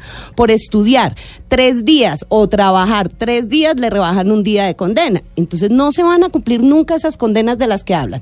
Ahora, si me permite Camila explicar, porque es muy importante para los oyentes, 60 años no son ciertos. Para que le den 60 años de prisión a un ampón que le haya hecho algo a un niño, tiene que, que- que pasar lo que llaman los abogados un concurso de delitos, hacerle de todo para que sumando le den los 60 años. Pero en Colombia tampoco se cumple. O es que me van a decir que Rafael Uribe Noguera, el asqueroso ampón Rafael Uribe Noguera, le faltó algo, algo que hacerle a Juliana Zamboni para que le llegara a 60 años. No lo condenamos a 60 años de prisión. Fueron 52 y en segunda instancia 60 años. Entonces ahí está. Joana, el pues, otro, Sí. el, el otro argumento, Joana, de quienes eh, insisten en la cadena perpetua para violadores como ustedes, que eh, pues no, no hay posibilidad de resocialización para estos individuos, como sobre todo para quienes son violadores en serie como Luis Alfredo Garavito. ¿Eso es cierto? ¿Estos, ¿Estas personas no pueden rehabilitarse bajo ningún punto de vista? Pues los expertos científicamente, por ejemplo, Isabel Cuadros de la Fundación Afecto, ella nos ha insistido y nos ha dicho que los violadores de niños no tienen resocialización, que eso siempre va a estar ahí. Así que el día que vuelvan a salir a la cárcel, a mí, quiero contarles, la mamá de Rafael Uribe Noguera a mí me entuteló precisamente porque dije que cuando Rafael Uribe Noguera salga a las calles de Colombia, él va a volver a hacer lo mismo que le hizo a Juliana. Ella me entuteló que yo no podía garantizar eso, pero a mí nadie me puede garantizar que si él pisa eh, nuevamente las calles de Colombia no le pase algo a un niño. Entonces, eso es lo que pasa. Los especialistas científicamente dicen que los abusadores sexuales no se regeneran. Entre otras, también hay que anotar que en Colombia sabemos que no hay cárceles que realmente se eh, resocialicen a los condenados. Allá todo el mundo dice, allá van y salen peor de cómo entran. Pues acá estamos hablando de los seres humanos más importantes, de los niños. Por constitución sus derechos son prevalentes. No sigamos arriesgando a los niños con unos argumentos que lo único que hacen es salvar a los violadores y asesinos de niños y seguir permitiendo que los violen y los asesinen día a día. Sí, fíjese algo, hay algo que está rondando en la actualidad y esto por una serie que está publicando Netflix que tiene que ver con la condena injustamente de personas, en este caso por un caso de violación. Sin justificar al violador, ni más faltaba, ¿qué tiene que hacer la ley para blindar eh, este tipo de casos? Que no se condenen a personas in- injustificadamente por una violación. Siempre lo hemos dicho, tiene que ser tan condenable eh, eh, el acusar injustamente a unos hechos tan atroces a una persona inocente. Pero yo siempre me he preguntado cuando hay ese argumento, ¿es en serio? Es decir, en este país ni siquiera condenamos a los violadores con pruebas científicas, con exámenes de medicina legal, con cámaras Helsen escuchando a los niños y sí creen que vamos a llegar a condenar a, viola a, a hombres acusados injustamente. Yo no creo que sea tan fácil de demostrar que un señor que, que no es violador haya violado. Pero, Obviamente creo que no. Joana, mire, hemos querido invitar también eh, al penalista Francisco Bernate de la Universidad eh, del Rosario, precisamente para contar, pues para contar con la visión de un penalista sobre este tema. Doctor Bernate, bienvenido, qué placer tenerlo con nosotros para que usted nos dé luces jurídicas sobre este debate que vuelve a ponerse sobre la mesa por la situación que están viviendo los niños en Colombia. Bienvenido. Camila, muchísimas gracias por la invitación, por esta bienvenida tan afectuosa. Un saludo al doctor Pombo, a Joana. Hemos discutido en diferentes escenarios, coincidimos y siempre es un placer. Y por supuesto, a toda la inmensa audiencia de Blue. Muchísimas gracias por invitarme. Mire, doctor Bernate, decía Joana, oiga, no es cierto que aquí se le aplique la mayor condena a los violadores y abusadores de niños, que el caso es el de Juliana Zamboni, del señor Uribe Noguera, que no se le condenó a la pena máxima. Entonces, ¿por qué los juristas y los penalistas, que yo he hablado con varios, dice, oiga, esto de la cadena perpetua no sirve para nada porque ya nosotros en nuestro código penal tenemos las penas suficientes para poder castigar estos casos? Bueno, lo primero es que Joana tiene razón, digamos, en, Colombia la sola violación, que estoy de acuerdo, es un hecho atroz, es un hecho deleznable, es un hecho que debe ser castigado con todo el rigor y el que uno no esté de acuerdo, eh, Camila y audiencia, con la prisión perpetua, pues no lo hace una, un, digamos, que yo esté avalando este tipo de comportamientos. Los, los deploro, soy padre y, digamos, comparto todos los argumentos como ciudadano, pero otro es mi rol como jurista. Entonces, eh, ¿por qué no? Porque si el argumento es, bueno, pongamos la cadena perpetua para que se promuevan, se eviten este tipo de comportamientos, para que el violador se lo piense dos veces porque se va a podrir en una cárcel, tengo que decirte lo siguiente. Cuando se reformó el Código de Infancia y Adolescencia, hace 13 años, se prohibieron todos los beneficios para quien cometiera cualquier delito contra un menor de edad. No tienen derecho lo que Joana dice, Joana la tiene clara. a Claro, pero descuento. lo que decía Joana, doctor Bernate, discúlpenme la interrupción, es que no había beneficios antes, o sea, ya no hay beneficios antes, de la condena en la negociación, pero que los beneficios posteriores siguen Se existiendo. Se mantiene, por supuesto que se mantiene. Entonces, ¿qué pasó? Tú dirías, bueno, ¿eso redujo la impunidad? ¿Se redujeron los casos de violación menores? No, al contrario, crecieron. O sea, hacer más duras las penas no condujo a que se redujeran los hechos. Segundo, ¿a qué condujo esto en el mundo real? A la impunidad. ¿Por qué? Porque la justicia funciona sobre acuerdos. ¿Cierto? Probar que yo cometí un delito determinado le toma a la justicia tiempo, recursos y por eso se premia al infractor que llega a un acuerdo con la justicia. Como hoy en día no hay ningún estímulo, lo que tú encuentras en la práctica judicial colombiana, ¿qué es? La persona dice, mire, si acepto cargos, no me dan ningún tipo de descuento. Yo me la juego, que la justicia me investigue, en un año y medio, dos años estoy libre porque se vencieron los términos y aquí nunca va a haber una condena. Entonces, lo que tú aprecias es un incremento en la comisión de estos delitos y una disminución en el número de condenas. Esa fue la consecuencia de este tipo de reglas. Si el argumento es prevenir, pues no se da. Ahora, si el argumento es, es que esto es muy grave, entonces pongámosle cadena perpetua. Mira los extremos a los que estamos llegando. Porque aquí, eh, Joana, que ha sido junto con su mamá, por supuesto, una, una, una guerrera eh, convencida de este tipo de causas, dice, mire, yo estoy luchando por los derechos de los niños, quiero cadena perpetua. Pero el proyecto de ley número 21 en el Congreso hoy es un poco en el mismo sentido, eh, cadena perpetua, pero para los corruptos. Entonces, vamos a terminar en el punto en que en Colombia todo conduce a cadena perpetua. Y ahí habría muchos argumentos, pero te doy uno solo que tú ya lo tocabas. Imagínate y, y, quienes son padres, ahora que vamos a celebrar el Día del Padre, lo saben. Uno sabe con quién se casa, pero no con quién se divorcia.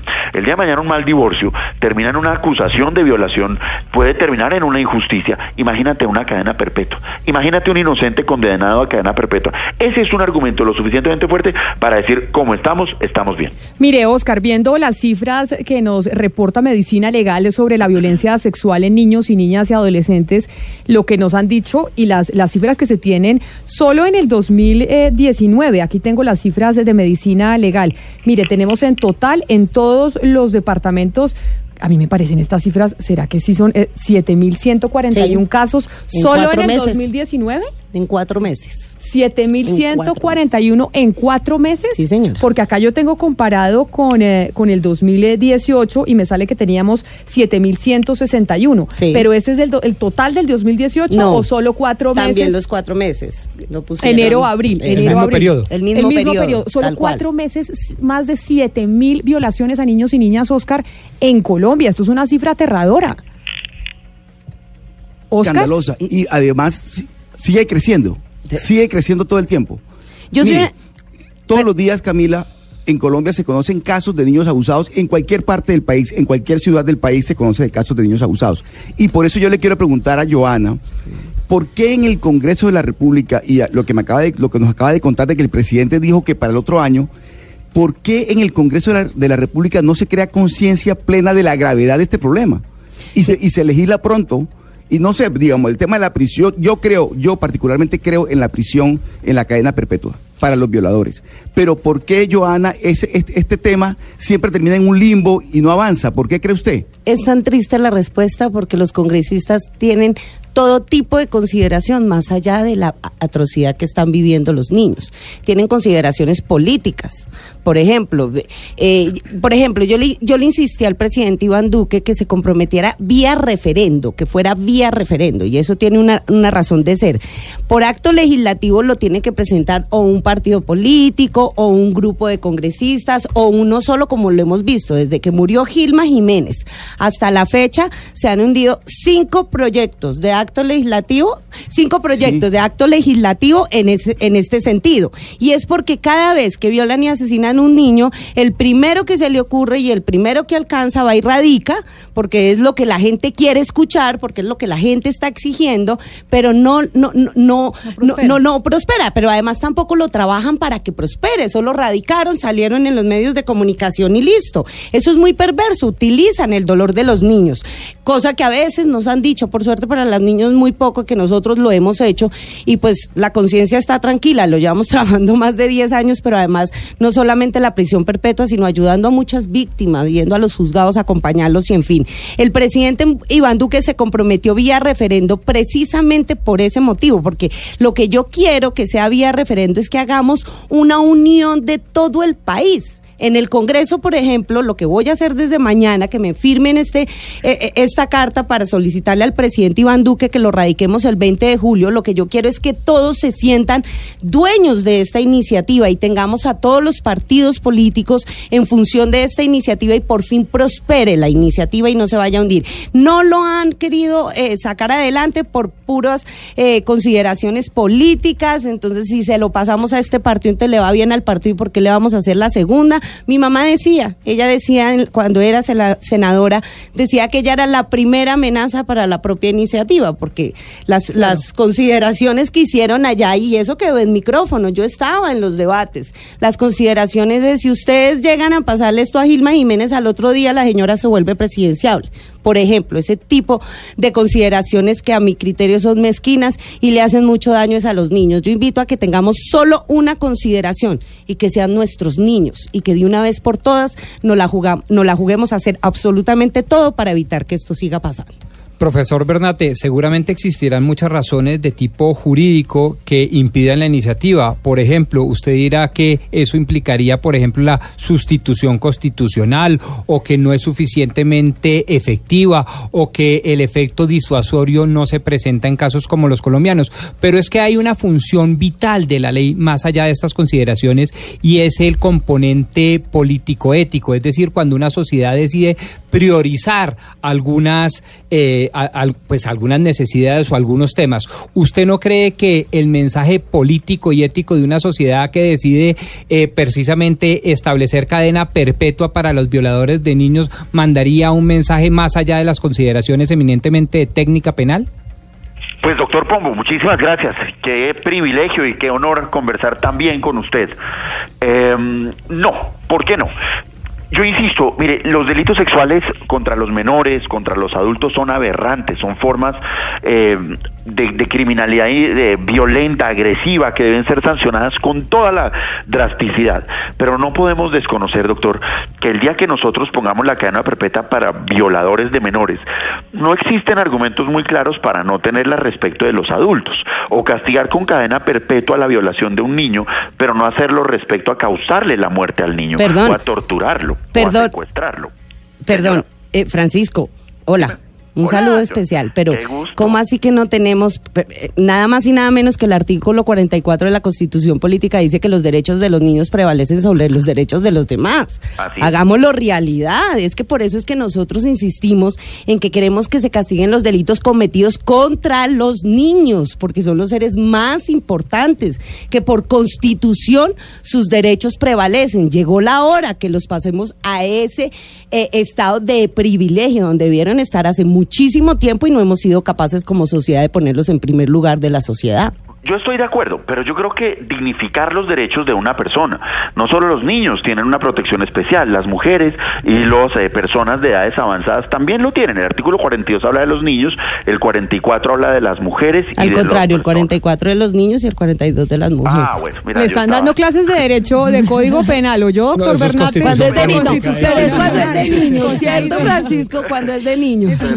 gusto, no, es un gusto recibirlas de Joana, pues yo me dejo con toda la tranquilidad sin problema. Pero no, mire, verás, digamos que los derechos de los niños, por supuesto, prevalecen, pero no existe un derecho al castigo. Mis derechos no se hacen más efectivos porque una persona se pudra en una cárcel. Si queremos proteger los derechos de los niños, no es castigando a los agresores, es previniendo este tipo de hechos. Queda muy fácil sancionar una ley a costo cero que establezca la prisión perpetua para los violadores de menores y no invertir en educación, en prevención, en comisarías de familia, en más policías, en en mejores todo. investigaciones. Entonces, yo estoy de acuerdo. Si quieren, pongamos la cadena perpetua y al final del día el problema va a ser para los jueces y para las cárceles que ahora van a tener inquilinos de por vida que van a empezar por los violadores de menores y que tienen que seguir por los feminicidas porque no tiene sentido que la violación tenga prisión perpetua, pero eh, el causar la muerte del niño tenga una prisión de 10 o de 15 No, años. no, no, no, no, es obvio que homicidio también, violadores y asesinos de niños. Secuestro también, tortura también, el que se roba la plata de la salud de los hospitales de los niños también. Entonces, si esta puerta se abre, estoy de acuerdo, pero mis derechos no se reivindican por el hecho de que quien los desconoce tenga una prisión mucho más fuerte. Yo estoy de acuerdo que los derechos de los menores primen, pero no creo que sea a través de la prisión perpetua que se hagan efectivos. Creo que es un discurso seductor con el que yo en absoluto estoy de acuerdo, que es un discurso, mm, eh, digamos que es muy discutible, pero es muy válido, por supuesto, pero yo creo que los siete mil, más de siete mil menores que han sido agredidos sexualmente en lo que va del año y que es un aumento respecto del año anterior, tiene que decirnos a los colombianos que esta es una salida muy fácil, que es una salida para decir, mire, ya tienen prisión perpetua y las cifras van a seguir aumentando y con los años vamos a ver que esto no produce ninguna mejora en la realidad de los derechos de los niños. Que hay un argumento ético para hacer una prisión perpetua, estoy de acuerdo. Quien viola a un menor merece el más alto de los castigos, pero en ningún caso más alto de aquel que lo tortura, lo secuestra o lo mata.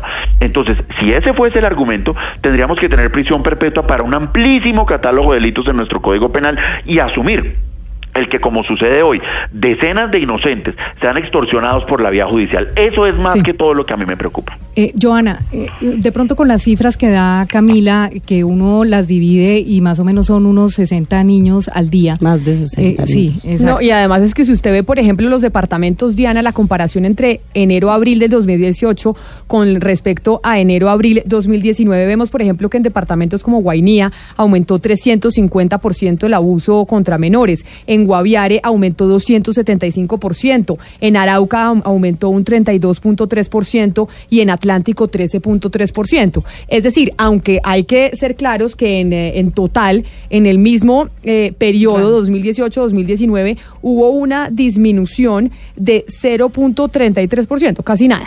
Es decir, seguimos igual. Exacto. Entonces, eh, eh, basados en esas cifras, Giovanna, y, y en la respuesta que usted da de que las cosas en el Congreso no funcionan básicamente porque son decisiones políticas más allá de, de lo que se debe hacer penalmente, y teniendo en cuenta lo que dice el profesor Bernate, que él habla de un aumento entre más penas mm, aumentaría más la cifra. Eh, ¿No será que ese es el argumento más bien eh, del Congreso para todo este tiempo, más allá de lo político? ¿Y no será que es mejor pensar en otra alternativa que no sea la prisión perpetua? Yo creo que hay que pensar en todas las alternativas. Si bien es cierto, hay una cosa en lo, en lo único que estoy de acuerdo con los abogados penalistas que no están de acuerdo con la prisión perpetua, es que esta no es la varita mágica. Es decir, la prisión perpetua al otro día no es que no van a violar y asesinar niños. De acuerdo en eso. Entonces yo creo que tenemos que apostarle que de una vez por todas en Colombia se hagan todas las propuestas, pero además tenemos que aplaudirlas y acogerlas y acompañarlas y, y defenderlas si va apuntando a la defensa de los derechos de los niños y por supuesto a enfrentar la violencia que sufren los niños. Por ejemplo, la directora del ICF, Juliana Pungilupi, nos contó hace, po- eh, hace unos días que están liderando una estrategia que, eh, pa- para, para enfrentar la violencia sexual contra los niños. Creo que, si no me equivoco, la escuché decir que eso se va a, a lanzar el próximo 9 de julio pero también me preocupó mucho, entre otros, el listado que ella dio, van a hacer un registro de violadores, van a hacer un grupo de élite con po- policía de infancia y adolescencia, van a hacer una gran campaña de movilización social, un grupo de jueces especializados para acelerar la judicialización. Eh, este es como lo que le estaba dando la estrategia nacional, pero al final nos dijo que estaba un poco preocupada porque no había recursos. Entonces ahí uno queda, entonces no hay nada. Absolutamente nada. Es obvio que esto se hace con plata. Esto no se hace con estrategias bonitas y diseñando cositas que se vean bonitas en un computador y después si no hay plata para ejecutar, pues obviamente no hay nada. Y me preocupa que sea viniendo directamente de la entidad que, tie- eh, eh, que está obligada a proteger y hacer estas políticas, entre otras porque estamos cortos de las políticas públicas para nuestros niños. Entonces, ahí en ese en esa estrategia que, que, que la directora del ICBF que están trabajando desde el Instituto Colombiano de Bienestar Familiar, pues ahí está todas esas propuestas, aparte de la prisión perpetua, esa es una iniciativa, es una herramienta, pero aparte de todo es un mensaje de sociedad ta- tan contundente que seamos nosotros los colombianos, por eso insisto también que se había referendo y no sea el Congreso de la República, que seamos los propios colombianos que decidamos que queremos castigar con prisión perpetua a los verdugos de los niños es un mensaje de sociedad ante el mundo absolutamente contundente, porque por fin vamos a- a hacer valer el artículo 44 de la Constitución Política, porque por fin los vamos a convertir en los más importantes. Todo el mundo violan y asesinan a un niño y se echan los discursos más bonitos y que son los más importantes y que sus derechos prevalecen. Hagámoslo realidad, salgamos a las calles. Yo le dije al presidente Iván Duque, presidente, si nosotros trabajamos esa iniciativa desde ya, iniciémosla. Es que eso no es solamente presentar un proyecto, como es vía referendo, vamos a hacer una campaña maravillosa. Es la excusa perfecta para ir por todo el país a impregnar Sí, a la gente, a unir a la gente. ¿Sí? Eh, Señora Salamanca, discúlpeme, pero en ese sentido de, de hacer eh, unos cambios y cambios profundos, pues yo le quisiera preguntar al profesor eh, Bernate por los cambios eh, en el sistema. No hablemos tanto de las leyes, sino en el sistema mismo. Y le quiero preguntar pertinentemente por los peritazgos. Aquí en Medellín, por ejemplo, uno desde el trabajo periodístico me ha tocado en múltiples oportunidades que me dicen a los niños no les creen. ¿Por qué? Porque son abusos que se dan dentro de las casas y a veces las mismas familias por esta eh, protección del nombre de la familia o por la protección eh, del mismo agresor, pues no permiten que el niño hable y cuando el niño va a los peritazgos o a las distintas entrevistas, pues no le creen y la misma familia lo desmiente. Entonces, ¿qué podemos cambiar en, los, en, en el sistema, no tanto en la ley, para que haya personas mejor preparadas para afrontar estos casos? Muchísimas gracias. Qué pregunta tan importante porque eh, estoy de acuerdo, yo no creo que el cambio esté en la ley, yo creo que una persona que ha cometido un delito de estos y que se va a ir 40 años preso, pues yo creo que es un castigo lo suficientemente grave y proporcional claramente al hecho que cometió. Pero eh, yo de alguna forma lo decía, aquí el tema no solamente es de cambiar leyes, es de recursos, es de dinero. Y para responder tu pregunta, entonces los colegios con los recursos y la capacitación a través del psicoorientador pueden tener una ruta de atención, de diagnóstico temprano, unos canales de denuncia, que permitan que la institución educativa pueda detectar en qué eventos un menor puede estar siendo víctima de violencia sexual. Un acompañamiento a través de una capacitación a los diferentes psicoorientadores por el propio Instituto Colombiano de Bienestar Familiar que permita que la justicia conozca estos casos, pues claramente son delitos que se cometen de puertas para adentro y que tienen una vocación de impunidad. Ahí, ahí, ahí es que hay que llegar. Pero adicionalmente, una vez se ha establecido que el hecho presuntamente ocurrió, necesitamos más investigadores, investigadores más capacitados, mejores instalaciones psicólogos que no solamente se queden en lo que estamos haciendo hoy en día, que es tratar de ubicar el hecho, de determinar el hecho, sino hacerle un acompañamiento al menor. También psicólogos y psiquiatras especialistas en detectar cuando el menor es víctima de sus propios padres. Eh, eh, que, lo utilizan para incriminar o para judicializar al otro padre o a un tercero. Es decir, aquí el tema es de capacitación, de recursos, de lo que dice Joana, estamos de acuerdo, de hacer efectivos los derechos de los menores, parafraseando al filósofo guatemalteco, de hacer de los, de los, de los derechos de los menores verbo y no sustantivo. un filósofo muy profundo y muy contemporáneo, doctor eh, eh, Francisco. me voy reponiendo, ¿sí o no? Joana, escúcheme, no, pero es que para seguir con, con, la pregunta de Ana Cristina, quien dijo, y es muy cierto que a los niños no les creen en Colombia, eh, de aprobarse la ley que sanciona o que castiga con cadena perpetua a los violadores, ¿qué pasaría en esos casos cuando el único testimonio en contra del violador es el del propio niño? ¿Sí? Ah, eh, mire, es cierto que en Colombia no le creen a los niños, eso es totalmente cierto y yo mando un mensaje desde aquí a todas las familias colombianas, a los niños hay que creerles. Si hay si dice algo, si de alguna manera está gritando auxilio, hay que creerle y prender las alarmas para entrar a mirar qué hay que hacer. Pero por supuesto que tenemos que con todo lo que dijo Francisco, con todo lo que vengo diciendo, el plan que tiene el ICBF, tenemos que fortalecer absolutamente todo para que hayan, por ejemplo, las cámaras Hensen. Esa es una manera súper importante donde nos nos arrojan unos resultados científicos, psicológicos, donde el niño está, nos arroja el resultado si está diciendo la verdad o si no está diciendo la verdad, pero en su mayoría, en, en las cifras, en los casos que uno trabaja, en lo que acompaña, créanme que más, mejor dicho, yo alcanzo a decir que el 100% siempre los niños están diciendo la verdad, hay que prender la alarma, algo está pasando. Cuando un niño habla es porque algo está pasando y hay que hacer algo. Mire, Joana, algo que nosotros queremos hacer siempre en este programa es pensar y mirar qué está pasando afuera, porque no solo estamos en Colombia, hay otros países en donde tenemos otro tipo de normatividades y tal vez nos sirve hacer un recorrido internacional para saber este, esta violencia contra los niños, cómo se trata en otras partes del mundo.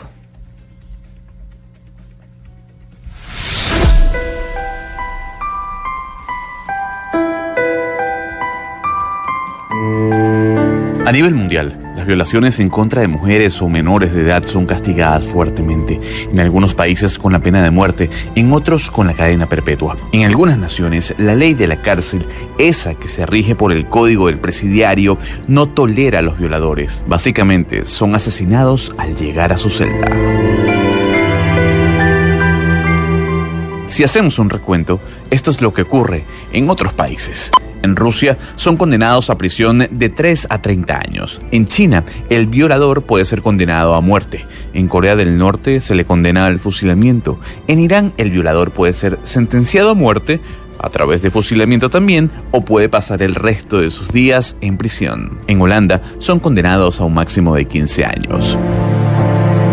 En los Estados Unidos las leyes dependen de cada estado. Al año, por ejemplo, más de 30.000 mujeres y niñas quedan embarazadas tras una violación y aún existen estados como Alabama o Wyoming en donde el violador puede reclamar el derecho parental si la mujer o la niña decide continuar con el nacimiento del bebé.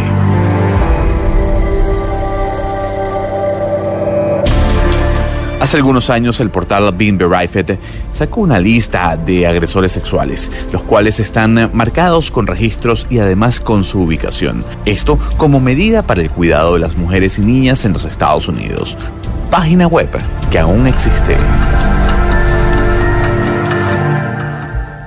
Ahí veíamos un ejemplo, doctor Bernate, de lo que pasa en otros países. Vemos que en los países dictatoriales, pues obviamente hay medidas incluso de pena de muerte o cosas que aquí en nuestra constitución política no están permitidas. Pero hay algo, por ejemplo, Joana, que me llamaba la atención. Uno de los países más avanzados, yo diría que en todo tipo de medidas, es Holanda. Y me pareció, Gonzalo, escucharle que un violador de niños tiene una condena de 15 años en Holanda.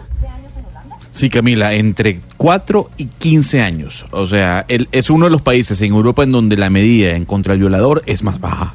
Pero entonces ahí le pregunto, Joana, eh, mirando la referencia de otros países en el mundo, si tal vez las políticas no deberían ser más de tema educativo y demás, más que punitivas. Porque vemos, por ejemplo, que obviamente en estas dictaduras pues los fusilan y ya está como lo decían ellos sobre Corea eh, del Norte. Pero un ejemplo como en el caso de Holanda, en donde decimos, oiga, un violador de niños tiene 15 años de, de, condena. No es que yo esté promoviendo eso, ni mucho menos. No, no, no, pero yo, yo, Camila, yo insisto, hay que hacerlo todo hay que hacerlo absolutamente todo. La prisión perpetua quiere mandar ese mensaje de sociedad, pero además ya la está exigiendo todos los colombianos, porque no hacer algo que quieren todos los colombianos. Pero por supuesto, todas esas eh, iniciativas, todas esas ideas que, que hemos escuchado, más de 10 años de lucha por la prisión perpetua, todos esos argumentos, que no es prisión perpetua si no es el tema educativo, que no es prisión perpetua si no es la política pública, que no es prisión perpetua si... ¿Dónde están? Es que llevamos más de una década esperándolas. ¿Por dónde están los gobiernos de turno? ¿Dónde está el Congreso de turno legislando a favor de los niños? Es que no hacen ni lo uno ni, ni dejan hacer lo otro. Es increíble que en este país todavía estemos en eso. Por eso vuelvo y, y, y pongo sobre la mesa la iniciativa que está promoviendo la directora del ICBF. Yo la escuché, me emocioné. Si eso va a pasar, es el mundo ideal pero si no hay plata, pues obviamente no va a pasar y ella anunció que no había dinero. Mire, vamos a sumar a la conversación a los oyentes porque les dijimos que queríamos que estuvieran acá discutiendo con nosotros en el 316-415-7181, en donde les preguntamos si creen que la cadena perpetua hará eh, que disminuyan los abusos a los menores. Así es. Vamos aquí, vamos aquí a escuchar a los oyentes. En Mañanas Blue los escuchamos. Eh, Camila, buenas tardes. Eh, le habla William Medina de Río Negro, Antioquia, y con respecto a la pregunta del día, me parece que, que la cadena perpetua es una gastadera de plata para el gobierno. Creo que para estos delitos tan graves debería existir la pena de muerte y así saldría un poquito más económico. Vamos con otro oyente a ver qué nos dice. Yo diría y que en este caso es mayoritaria el, el mayoritario el número de oyentes que, que, están de acuerdo con la cadena perpetua, a pesar de que este oyente desde Río Negro pues decía que no. Pero este oyente no dice que no. Exacto, dice que no. Lo que dice es que mejor pena de muerte, que para qué mantenerlos y que para qué hacer platica. Que es horror. Sí. Buenas tardes, gente de Blue.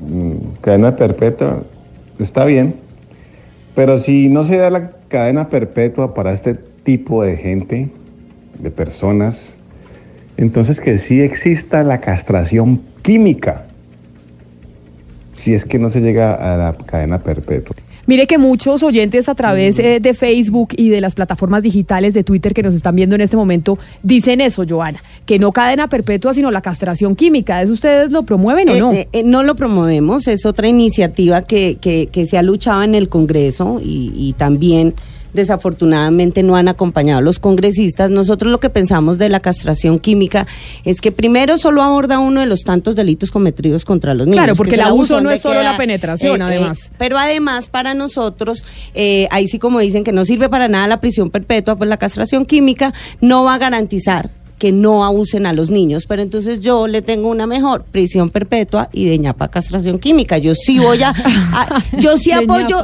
todo, sí, yo sí apoyo absolutamente todo lo que sea la defensa de los derechos de los niños, a pesar que tenga algún pero para mí, pero hay que pensar solo en los niños, Menos tener pena de solo muerte. esa consideración. No, pues uno se pone a pensar para el oyente que, que lo escuche uno, si llevamos más de 10 años luchando la prisión perpetua, ustedes se pueden imaginar cuánto duraríamos tratando de implementar la Doctor pena de muerte. Bernate, y ahí sí como le dice el doctor Pombo, el combo, ¿usted qué opina del tema de la castración? No, no, no. Eso es propio de otro tipo de civilizaciones y de otro momento histórico. Si tú eh, revisas el listado que nos acaban de hacer, ese es el ejemplo. Nuestro ejemplo es Corea del Norte, es Irán. Eh, nuestro ejemplo es China como democracia. No, nuestro ejemplo yo creo que debe ser algo como Holanda, que debe ser algo como este otro tipo de sociedades que tienen un- una forma de canalizar sus eh, conflictos mucho más civilizados. Mm, no, en absoluto, y menos en un combo, pues, donde ya los, los seres humanos no solo los privemos de la libertad, sino que invadamos su, su integridad física. De ahí a la pena de muerte no hay nada. Y en Colombia hay que decirlo, Camila, de audiencia, la pena de muerte se eliminó por una sola razón, porque a los que mataban eran en su mayoría inocentes. Prueba de lo cual hay cientos de leyes donde el Estado colombiano pide perdón por haber matado a, a colombianos ilustres, como el primer juez de la República Afro que tuvo Colombia, que fue Manuel Saturio Valencia, que fue el último ejecutado en Colombia. No, mira, aquí el discurso es muy sencillo. Lo que hay que hacer es mejores recursos, más comisarías de familia, más guías de atención, más rutas de atención y como, como sociedad, no caer un poco en el discurso de que aumentando penas se resuelven los problemas, ni siquiera por un tema de costos. Es que ahí tienen las cifras. Hace 13 años les quitaron los beneficios a estos, a estos delitos y año a año sigue aumentando. Si lo que de verdad queremos es proteger a los menores, recursos, recursos, políticas públicas, acompañamiento a los menores. Pero eso de subir penas, mira, no solo no resuelve el problema, lo, lo, lo empeora. Entonces, esa no es la salida. Y sobre todo, amigo oyente, le insisto, usted sabe con quién se casa, no de quién se divorcia. Mañana puede ser usted. Vamos, a, vamos con otro oyente porque ellos obviamente tienen otras ideas, como por ejemplo lo de la castración química. Buenas tardes, mi nombre es Sandra, eh, vivo acá en Bogotá. Creo que la prisión perpetua para violadores y asesinos de niños es un absurdo. Lo digo por lo siguiente. Eh, tenemos que seguir alimentando en cárceles con nuestros impuestos a personas que son un peligro para la sociedad. ¿Por qué? ¿Por qué? No veo por qué. Creería yo que estas personas eh, no se pueden resocializar de ninguna manera, están enfermos, tienen una enfermedad mental, es una enfermedad mental. La prisión perpetua no les serviría para nada. ¿Qué tal pena de muerte? Y ahí es, eh, Joana, lo que muchos temen, y es decir, promover este tipo de iniciativas es promover la pena de muerte que, digamos, eh, en democracias y ahí en mundos más civilizados, pues se olvidó hace mucho tiempo. Pero no han salido a proponerla, es decir, que lo hagan y la luchen. No, No, pero no va a digamos, los. Y yo, sí yo les aseguro que después de la prisión perpetua nosotros no vamos a promover la pena de muerte. Para nosotros la prisión perpetua está clara, entre otras la va a hacer más dura, Camila. La prisión, la pena de muerte para mí es que no paguen, ¿me entiende? Sacarla facilita. Los mataron y no pasó nada. Tienen que pagar. Mire, Camila, yo todos los días, todos los días apoyo casos reales. Voy a las audiencias en Palo Quemado a acompañar familias para luchar por una justicia, una mediana justicia. Eh, trato de mover a la institucionalidad para que atiendan a los niños en sus tratamientos psicológicos y demás el 100% de los casos que yo he logrado atender, no hay nada que les haga sentir algún poquito de tranquilidad, pero además de reparación, que haya justicia, que haya algo de justicia, pero ni siquiera pasa. Han hablado, Camilo, mucho de las cifras y, y, y, y, el abogado Bernate habla de las cifras y que han aumentado y que yo sí considero que las cifras no han aumentado, son peores, son absolutamente peores y han sido peores toda la vida. Lo que pasa es que han denunciado un poco más. Todavía falta, dicen que hay que promover la denuncia, yo la promuevo, por favor, denuncien, no se vuelvan cómplices de los niños, pero ¿cómo denunciar en un país donde se encuentran con la institucionalidad y los devuelven? ¿Usted está segura, mamá? Porque eso es difícil, eso no es tan fácil, se va a meter, esto es larguito, no sé qué. ¿Cómo quieren que promueven la, la denuncia si esas son las frases que utilizan, por ejemplo, en la fiscalía cuando llegan a denunciar? Entonces yo más bien, esas son las campañas que yo digo, ¿dónde están? ¿Dónde están las campañas para que denuncien? Pero enseñándole a la gente para dónde tienen que ir, porque eso es una ruta de la infamia, vaya para allá, lo mandan para otro lado, para otro. ¿Dónde están enseñándole a la gente? Y eso es lo que hace este referendo de prisión perpetua. Si logramos que iniciemos ya, vayamos por todo el país, le enseñamos a la, a la gente cómo se denuncia, dónde pueden ir, quiénes tienen la obligación de escucharlos, la atención a los niños, el ICBF, las comisarias de familia, los defensores de familia, que tienen la obligación de recibir estos casos y que las víctimas tienen, tienen el derecho de ir y que los escuchen. Eso es una oportunidad de oro para que este tema sobre la mesa realmente empiece a andar. Mire, Joana, mil gracias por haber venido acá a Mañanas Blue, haber estado con nosotros. Sabíamos que estaba en conversaciones con el presidente Duque, que existe la posibilidad de que ustedes vayan a presentar este proyecto empezando la próxima legislatura el 20 de julio. Y pues ahí queríamos mostrar el debate, mostrar las dos posiciones, porque este, el deba este debate, precisamente, si se presenta esa iniciativa, pues es el que se va a dar en el Congreso de la República y en el país. Joana, mil gracias por venir. Camila, ustedes por la invitación. Y si logro que, que se pueda presentar el 20 de julio, regálenme un pequeño espacio para contarle y contarle a los oyentes que el 20 de julio radicaremos el proyecto. Claro que sí, doctor Bernate, a usted también mil gracias por darnos eh, la óptica jurídica del otro lado. Camila, muchísimas gracias a Joana y al doctor Pombo, a toda la audiencia, muchísimas gracias, un abrazo muy fuerte y creo que al final del día no me fue tan mal. En este debate uno siempre baila con la más fea, pero no me fue tan mal, creo que la logré. Feliz tarde, es la una de la tarde en punto, hasta aquí llegamos con este capítulo de Mañanas Blue que empieza todos los días a las 4 de la mañana y va hasta la una de la tarde. Ahora nosotros los dejamos con nuestros compañeros de Meridiano.